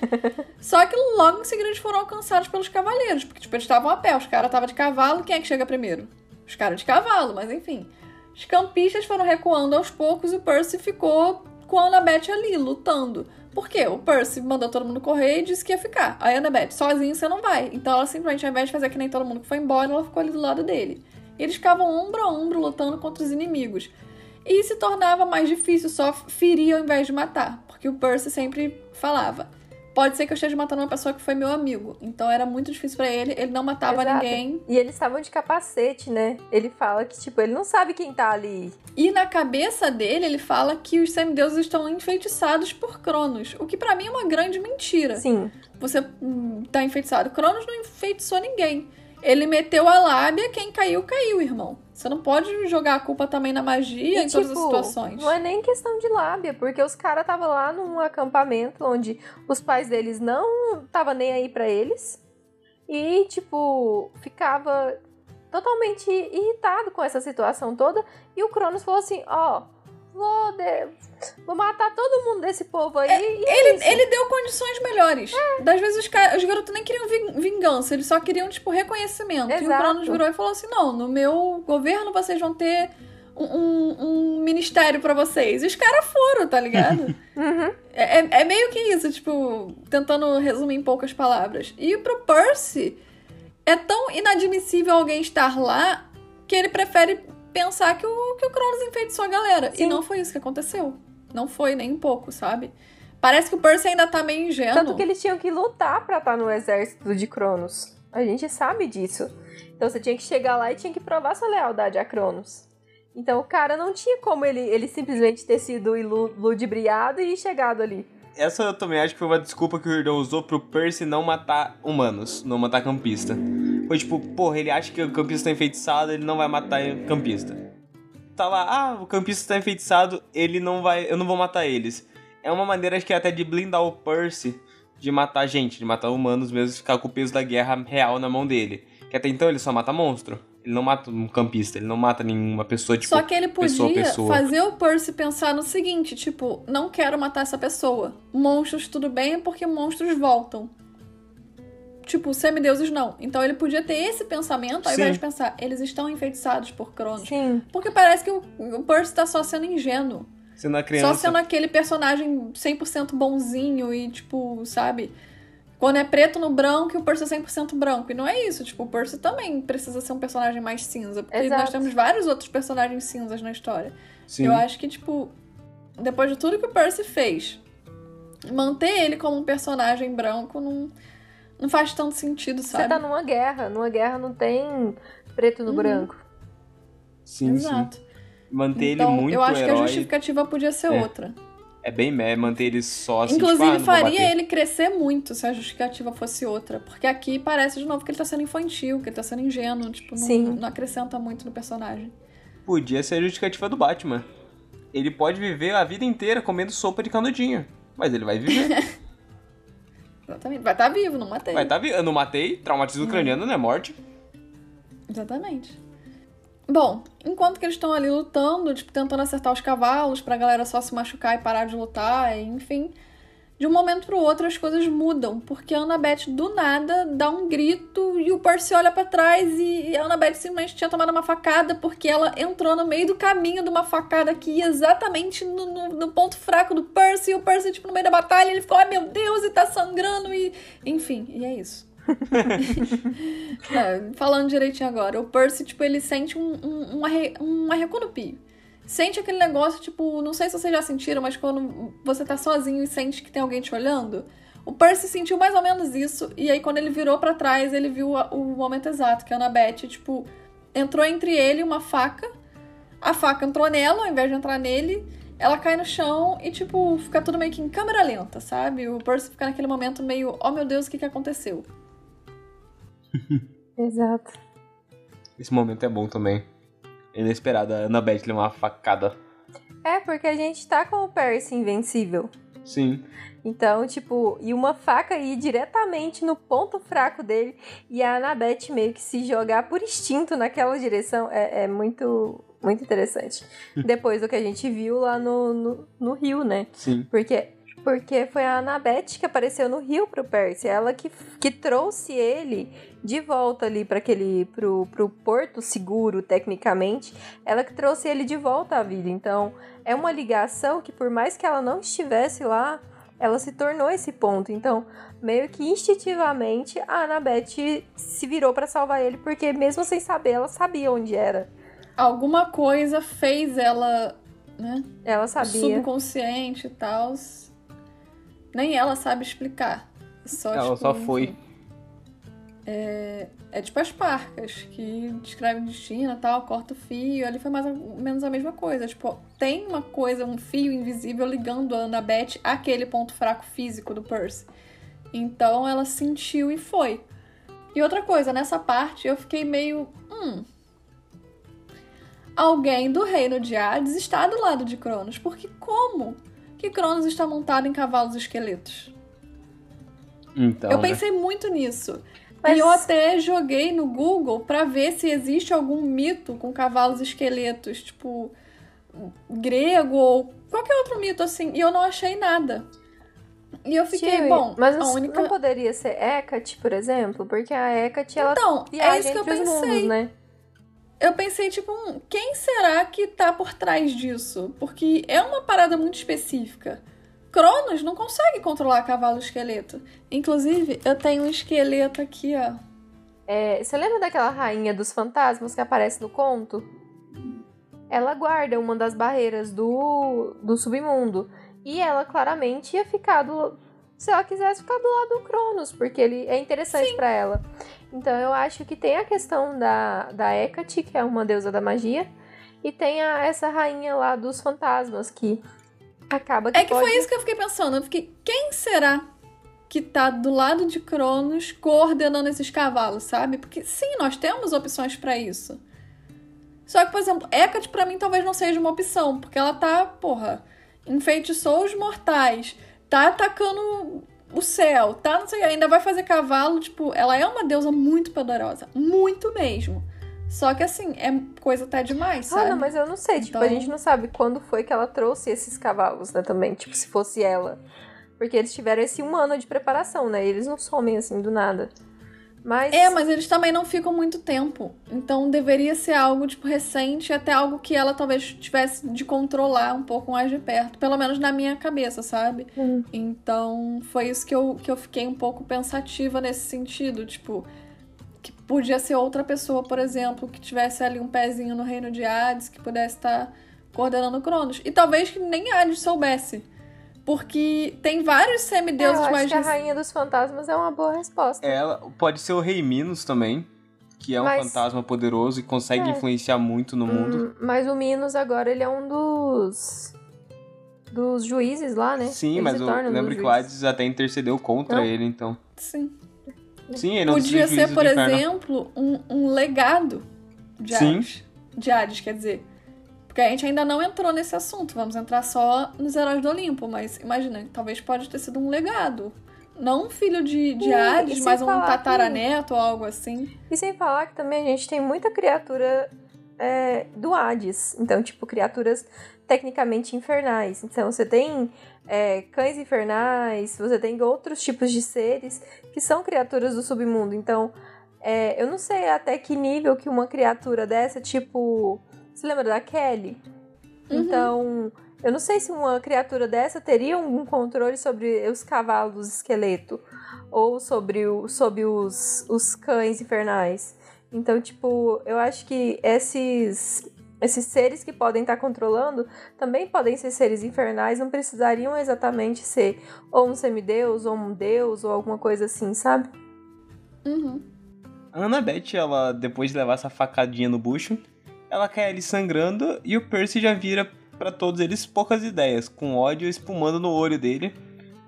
Ele já grita, fala pra ninguém tocar nela, que o bagulho tá, fechou o tempo é ali. É meu, ninguém mexe. É meu, ninguém toca, cadê o baiano? Deu três tapas na cara do Ito Nakamura.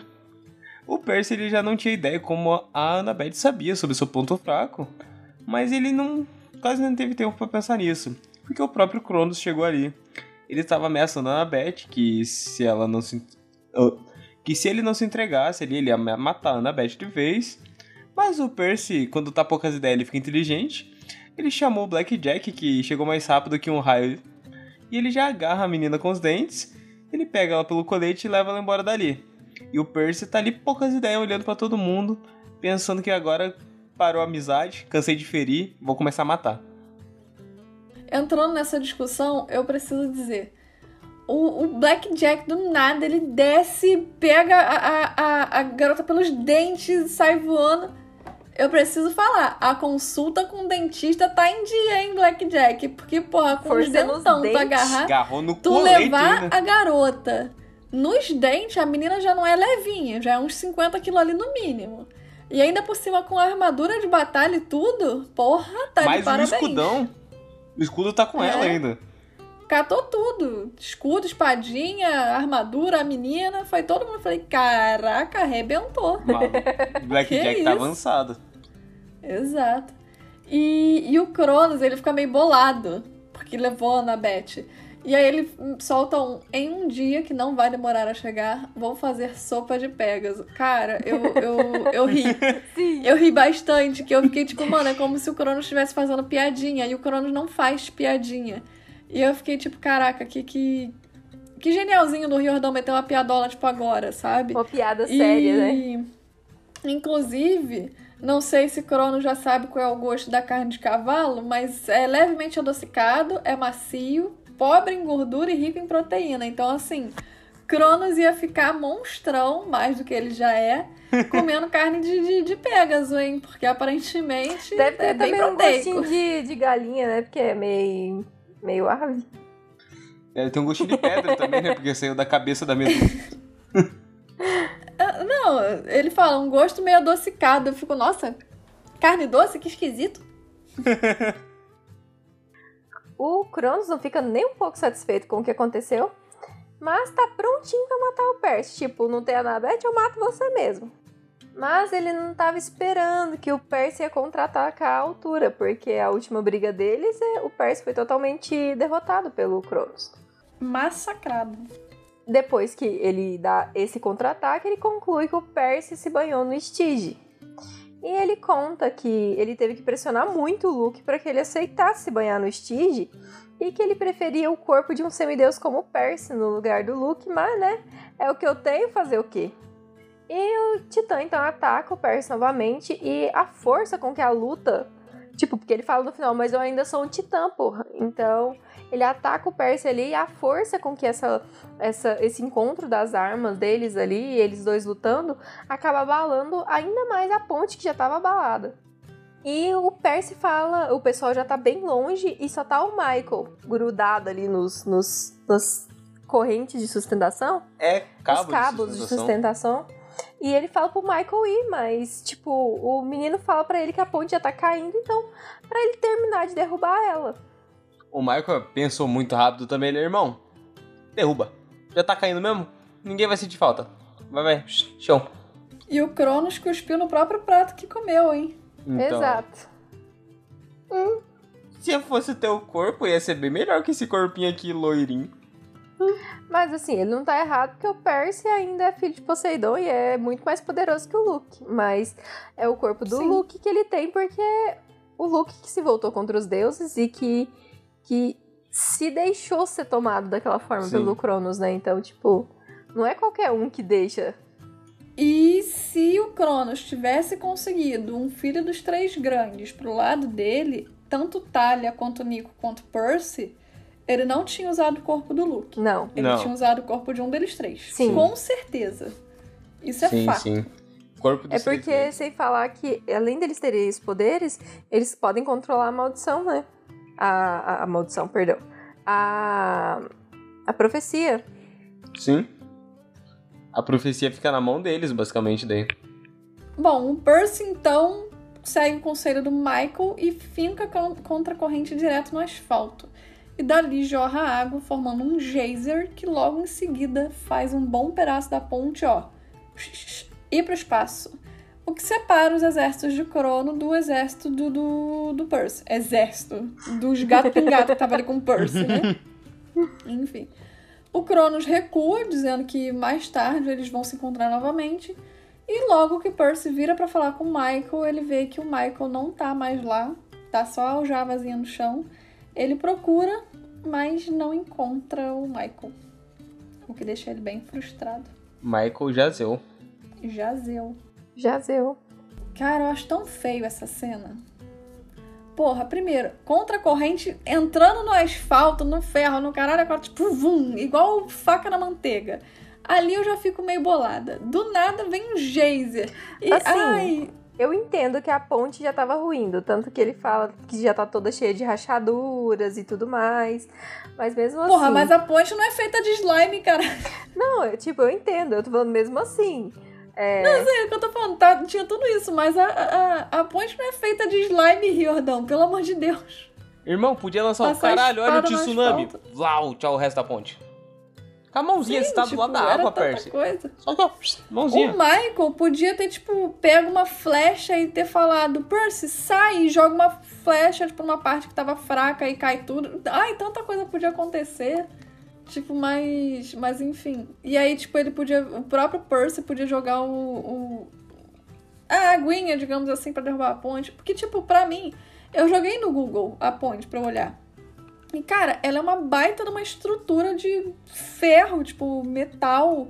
É, é passa, tipo, embaixo dela passa um, um, um, o metrô, no caso. É, trem, é metrô, né? Enfim. É, tem a parte dos pedestres, tem a parte do. Assim, uma coisa que eu entendo é que tem fogo grego, né? Porque eles falam. Sim, mas, mas tipo. Que ela tava toda ruindo por conta do fogo também. Então, tipo, ela tá bem abalada. Então, ele fala que tá cheia de rachaduras. Então, eu entendo o que, que o Riordão fez, mas eu sei que poderia ser bem melhor. Eu entendo, mas eu não aceito. É meio que isso. Tipo, uhum. eu entendo, mas, mas mesmo assim não, não acho cabível ele fazer o Percy enfiar a espada, sair um geyser e de repente, pum, quebra a, a ponte certinho. Ia sabe? ser melhor se a ponte quebrasse com os golpes que eles trocaram ali, ele o Cronos. A, ponte começa a cair, Sim. corre cada um pra um lado, o Michael cai e. fim de papo. Michael cai. Lembrei do Michael Kai, do meu patrão de criança. o Michael Kane. Mas eu acho que ia ficar bem melhor se fosse isso do que sei lá, ele quis jogar um peso na, na mão do Percy, dele ter usado o golpe e o Michael morrer por causa disso. Não, entendi. Ele quis ser inteligentão. É. Tipo, vamos fazer a, ponte ruir como sendo um plano de alguém. E não, tipo, um acaso. Porque poderia ser muito melhor se fosse um acaso. Eles batem as espadas e pum, a ponte cai. Mas não, ele quis fazer disso um plano infalível que faliu. Ia ser tipo, caralho, eles estão tão fortes, tão poderosos que o, a, o campo de batalha não aguenta a porrada deles. Uhum. Bem merda. Uma construção mortal não aguenta tipo, tanto poder mágico. Sim. O Percy, então, ele recebe uma ligação que o faz esquecer de todo o resto ali da, da batalha, da situação que ele teve. Que era a Selena, ela liga mandando o Percy correndo pro Hotel Plaza com o filho curandeiro de Apolo, porque a Annabeth ela não tá nada bem. E o capítulo acaba com essa, com essa linda ligação. E a Silena está chorando. Nessa parte, a única coisa que eu tenho a comentar é que, tipo, eu não sei se eles simplesmente foram todos os filhos de Apolo para a batalha e não deixaram ninguém lá, ou se simplesmente deixaram, tipo, um curandeiro ali no Empire State, tipo, fica aqui caso a gente precise de um curandeiro, e o resto foi pra batalha, esse cara tá ocupado e precisam levar outro. Não sei, sabe? Mas é. é Pelo que eu entendo, Ficou... foi todo mundo pra lá pra porra. É. Parece que todo mundo foi e pra batalha. E eu fiquei tipo, gente, como é que não ficou um médico pra trás? Como? Tanto que no próximo tipo... capítulo é a primeira vez que a gente conhece o Will, né? Então, tipo. Aham. Uhum. É... Aí, bom tempinho! Aí, ó. Vai que é tua! Ó, ó, ó. É, então, tipo, não faz sentido eles planejarem a batalha inteira e não deixarem curandeiros ali. Mas. Uhum. É pelo que eu entendo, foi todo mundo pra ponte. Então é isso. Exato, é porque fica essa impressão. Então, assim, é, é, é aquilo. Eles tinham duas opções para isso. Tipo, deixaram alguém e essa pessoa tá ocupada com outra pessoa. Então a Annabeth chega e eles ficam, tipo, ok, precisamos de outro ou se realmente foi todo mundo embora e eles estão sem ninguém ali para cuidar e, tipo, fica... mas fica essa sensação. Para mim foi todo mundo embora. Tipo, uhum. depois que eles lembram que eles podem se machucar e que seria interessante ter um Precisa ficar alguém ali Exato. no hospitalzinho. Então eles esqueceram desse Entendi. lado, porque eles treinam, treinam, treinam a batalha, mas aí quando eles chegaram na batalha, eles esqueceram que eles se machucam Sim. também. Eles então... esqueceram que tem o pós-batalha. Outra coisa é que, tipo assim, a gente já comentou algumas vezes dos deuses serem deuses de várias coisas. E uma coisa é o seguinte: não é porque seu pai é músico que você vai nascer com talento para música. Exato. Então, por exemplo, os filhos de Apolo, eles podem nascer com talento para arco e flecha, com talento para música ou arte no geral, com talento para para ser curandeiro, pode nascer com tudo isso. Mediunidade. Com tudo junto. Clarividência. É, tipo, com tudo junto. Com, com nada, com, com sabe? Então, assim, é, eles deveriam ter separado a galera que é curandeira tipo, tem o um maior talento para isso, pra ficar ali. A galera que tem mais, maior talento com arco e flecha fica no alto. A galera que tem maior talento com. Entende? Bom, então, então é meio que isso. Então, assim, a gente tem, por exemplo, as filhas de Afrodite, por exemplo, que tem uh, talento para beleza e tal. E eu fico pensando Sim. que esse talento para beleza pode ser utilizado talvez até como uma camuflagem, se parar pra analisar bem. Tem também as outras que têm talento com charme, ou os outros também, então assim, serviriam até como espiões ou algo do tipo, e por aí vai. Então assim, cada é, é, filho, tipo, cada semideus filho de um deus, ele tem um talento específico quando. Porque os deuses têm múltiplas faces, múltiplos talentos, múltiplos são deuses de várias coisas. É, então, assim, eu acredito que eles deveriam ter se dividido melhor pensando nisso também. Uhum. E eu acho que isso foi algo que o próprio Riordão, tipo, deixou passar. Quando o Percy tava tendo aqueles, tipo, você vai para cá, você vai para lá, ele não pensou no individual. Sim. talentos individuais. Ele pensou em chalés. Ele colocou cada um numa casinha e falou: você que mora nessa casinha, vai para cá. Exato. Mas, por exemplo, talvez o cara que mora na casinha do Apolo, que tem talento com arco e flecha, pode ir pro mesmo lugar que a menina lá, a caçadora de Artemis, está indo para um lugar alto para entende? E por aí vai. Então eu acredito que essa parte, tipo, deixou um pouquinho a desejar. Sim. E a gente consegue ver melhor isso aqui quando a Selena liga mandando o Percy levar um, um curandeiro, porque eles não têm. E tem a questão assim. também que a gente nota isso mais claramente quando chega no, nos próximos livros, que o acampamento meio sangue, ele é meio que eles são treinados à moda caralho, né? Porque os, os, os romanos são muito organizados. Então, hum. eles têm essa divisão muito certa de equipe de combate, quem defende, quem faz é, cada uma das coisas. Infantaria, intendência, tipo, eles dividem os, muito nisso, Os né? gregos não têm esse treinamento de visualizar como separar um campo de batalha muito bom. Então, tipo, talvez eles até tenham, mas não é para todo mundo. E quem dividiu foi o Percy e a gente sabe que ele não aprendeu isso. Então, tem essa questão também. Não tem o fator legionário, que eles são super organizados. E tanto que na próxima saga fala que o Percy é um dos piores inimigos de se enfrentar dos romanos, porque ele luta a moda caralha. Eles estão acostumados, ah, espadinha em cima aqui, defende pra. O Per chega, bicuda, chuta teu dedo, pisa no teu Chute pé, dá no coronhada. Saco. Ele luta a moda foda-se. Ele, ele morde, ele puxa a cabelo, ele dá chute ele no saco, ganhar, soco caralho. no peito. Eu tipo... nunca esqueço do filho de Netuno falando que tava assim: nosso exército avançando pelas costas, Percy Jackson no meio atrapalhando todos com a sua maneira de lutar imprevisível. Ele dava socos, chutes, espadadas. Ele não seguia uma regra convencional de batalha. É, tem isso, por exemplo, das legiões serem muito divididas, tipo, de forma que faça todas elas terem a sua funcionalidade. E nos gregos é: você é meu irmão, vai lutar comigo. Você não é meu irmão, vai lutar para lá. E fica tipo, tá, irmão, mas eu posso te ajudar, nós temos o mesmo talento em comum. Eles não pensam isso, então. Ele generaliza é... pelo chalé, ao invés de pensar no. Exato, todo. no todo. Exatamente. Exatamente. Porque, tipo, nem todo brasileiro, sei lá, é branco e vai conseguir se camuflar na neve, porra. Mas eles falam, você é brasileiro, vai ali pra Antártida se camuflar na neve. Tipo, porra. É, meio, é quase isso que eles fazem, sabe? Eles olham, tu é brasileiro, vai lá, dança e joga bola. Tipo isso. Aí fala, mas, mas eu não sei jogar arco e flecha. Ué, mas você não é filho de Apolo? Fala assim, mas no caso eu sou médico. Eu não sou, tipo, artilheiro de, de flecha dos outros, tipo, enfim. Então é, é isso. Bom, depois de toda essa discussão, tostão e chame do que você quiser, nossos, nossa review do capítulo 11 de Percy Jackson e o Último Olimpiano, vamos agora parar.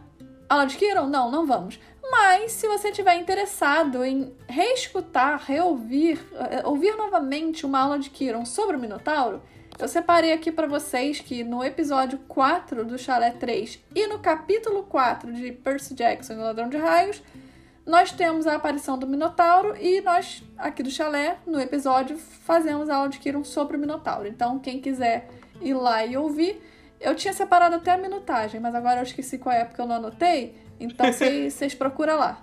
E a Avisos vai colocar no dia que lançar o episódio ou nos dias seguintes, ela vai fazer a repostagem de, de da aula de Kiron, porque a gente postava também no Instagram. Ela vai fazer a repostagem lá. Uhum. E aí vocês ficam atentos.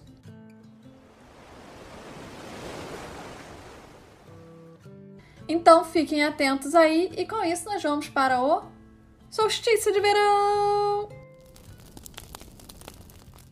E no solstício de verão de hoje eu vou começar comigo mesma, porque temos Percavete muito fortemente nesse capítulo, meu Deus do céu. Se segura, vou controlar. Tá acontecendo, respira. hein, galera? Tá acontecendo. Respira, amor. Meu Deus, eu não sei como é que eu vou me controlar na próxima saga, mas tudo bem. Ah, no primeiro livro a gente passa bem, no segundo é, a gente fica triste. Exato. Mas tipo eu vou escolher o momento percabete que o Percy pede um beijinho, porque finalmente estão, está sendo dito em, em alto e bom som que o, o Percy quer ficar com ela, então, tipo, e, mas ela não dá o braço a torcer, porque, né? Tem que, que. Tem que se valorizar, se fazer de difícil. Exato. É isso então, meu momento é o percabete. E qual que é o seu momento, amor? Não, a minha parte favorita dessa parte do, do, do, combate em si é o, a batalha do Percy do Minotauro. Eu achei que ia ser uma puta batalha, um puta duelo a primeira vez que eu li. E eu fui completamente pego de surpresa com uma humilhação. Foi o Percy chegando, irmão. Toma aqui, toma atento, tome porrada aqui e vá pra casa foi maravilhoso. Eu sempre gosto dessa parte. É muito boa. É muito boa mesmo. E a sua, tio? É, eu acho que a minha parte vai ser uma parte para mim é muito marcante, porque eu me lembro demais de pensar durante anos sobre essa parte da Annabeth pressentir o ponto fraco do Percy, tipo, alguma coisa falar para ela que ela tem que proteger aquilo. Então, desde que eu li pela primeira vez quando eu tinha tipo 12 anos, ou 11, ou sei lá quantos anos eu tinha, enfim, eu penso constantemente nessa parte, por causa disso, tipo, dela ter. Perdão, porque no começo eu era muito novinha, então. É, eu não entendia direito, eu ficava tipo, como assim ela sentiu, ela isso, ela aquilo, tipo, sabe? E aí, conforme eu ia pensando, pensando, pensando, eu fui chegando em várias conclusões e isso acaba sendo uma parte muito marcante para mim. Nem só de, ah, é percabete. Tá, é bonitinho, mas não é pelo fato de ser percabete, foi pelo que me levou a pensar, sabe? É, eu pensei muito nessa cena muitas vezes. A imagem dessa cena que o pessoal desenha, que tem a Annabeth se interpondo, o Percy mandando ninguém tocar nela, e o seguinte, é. que é quando o Percy tá com ela e ele conta para ela sobre o ponto fraco, são partes que me, que me remetem muito às imagens que o pessoal fez dessa parte. Então, tipo. Sonate, é... né? Sim.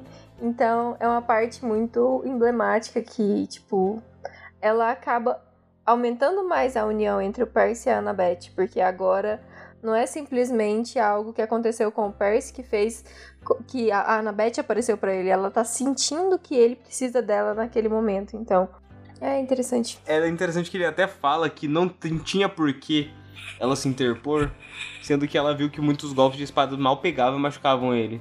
Mas ela se interpôs especificamente naquele. específico que ia Sim, foi especialmente naquele.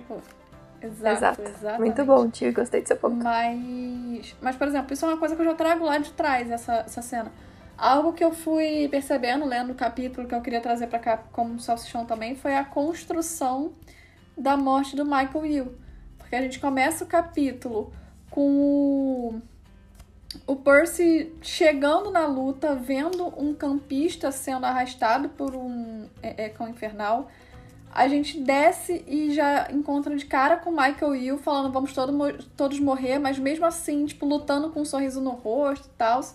É, eles conseguindo, tipo, derrotar o Minotauro, o Percy passando a faca em todo mundo, passando espada em todo mundo. Depois briga com o Cronos. O Michael tá ali, tipo, a gente vê a Annabeth se machucando, mas ela fica viva. E aí, de repente, a gente vê o Michael ali, vai, Percy, não sei o que, blá blá blá. Percy vai, faz, dá tudo certo. E aí, quando ele olha, o Michael não tá mais lá, então o Michael morre. Então acho que toda a construção desse capítulo, que é oficialmente o primeiro capítulo de batalha e de guerra, eu acho muito boa. E aí, por mais que tenha tido muita coisa que eu não gostei no, na, na própria batalha em si, eu acho que essa construçãozinha da, da morte do Michael Yu foi, foi legal. Sim. A única coisa que eu gostaria mais era de ter tido um pouco mais do Michael Yu pra gente nos, nos outros livros para a morte dele ter um pouco mais de peso, entende? Porque eu ainda reclamo muito dessa questão de não ter peso nos personagens que o Riordan mata, porque ele coloca os caras lá para morrer, tipo, sabe? O Michael Yu entrou nesse livro, porque um outro campista de Apolo morreu no livro passado. Então, assim, é, é, é meio que isso, tipo, o cara, o Lee Fletcher morreu na Batalha do Labirinto, Aí Sim. entrou o Michael Will, o Michael Will troca duas palavras com o Percy e depois morre também. Então, assim, é, é, eu, eu, eu não sinto tanto a morte dele por causa disso que eu não tinha tanta proximidade, então acho que nisso o Riordão podia melhorar. Mas eu acho que toda a construção do capítulo para ter no final a morte dele foi muito boa. Concordo.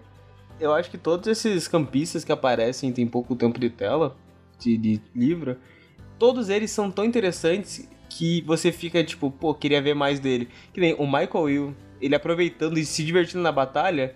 Eu queria ver como é que ele é no dia a dia. Tipo, como é que ele é quando tá com os irmãos. Irmãs.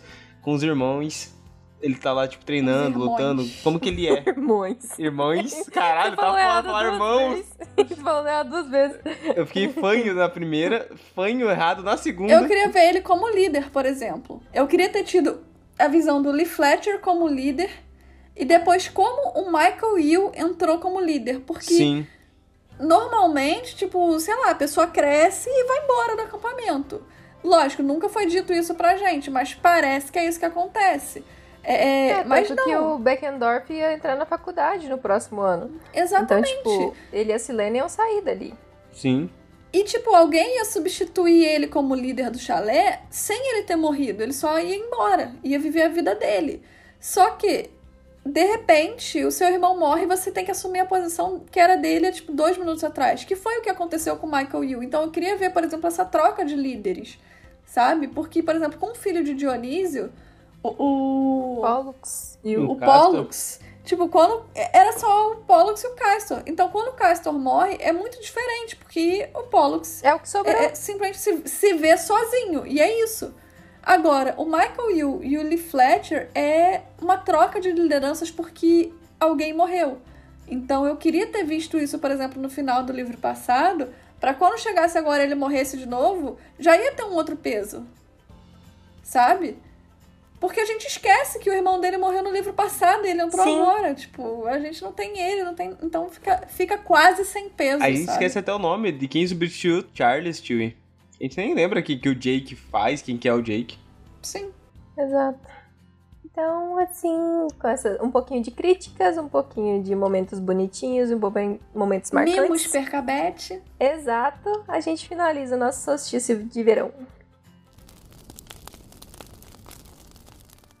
O podcast é lançado semanalmente às sextas-feiras. Você pode nos encontrar no Instagram e Twitter, arroba 3 podcast grupo do Facebook Chala 3 Podcast e e-mail, chala3contato, arroba gmail.com.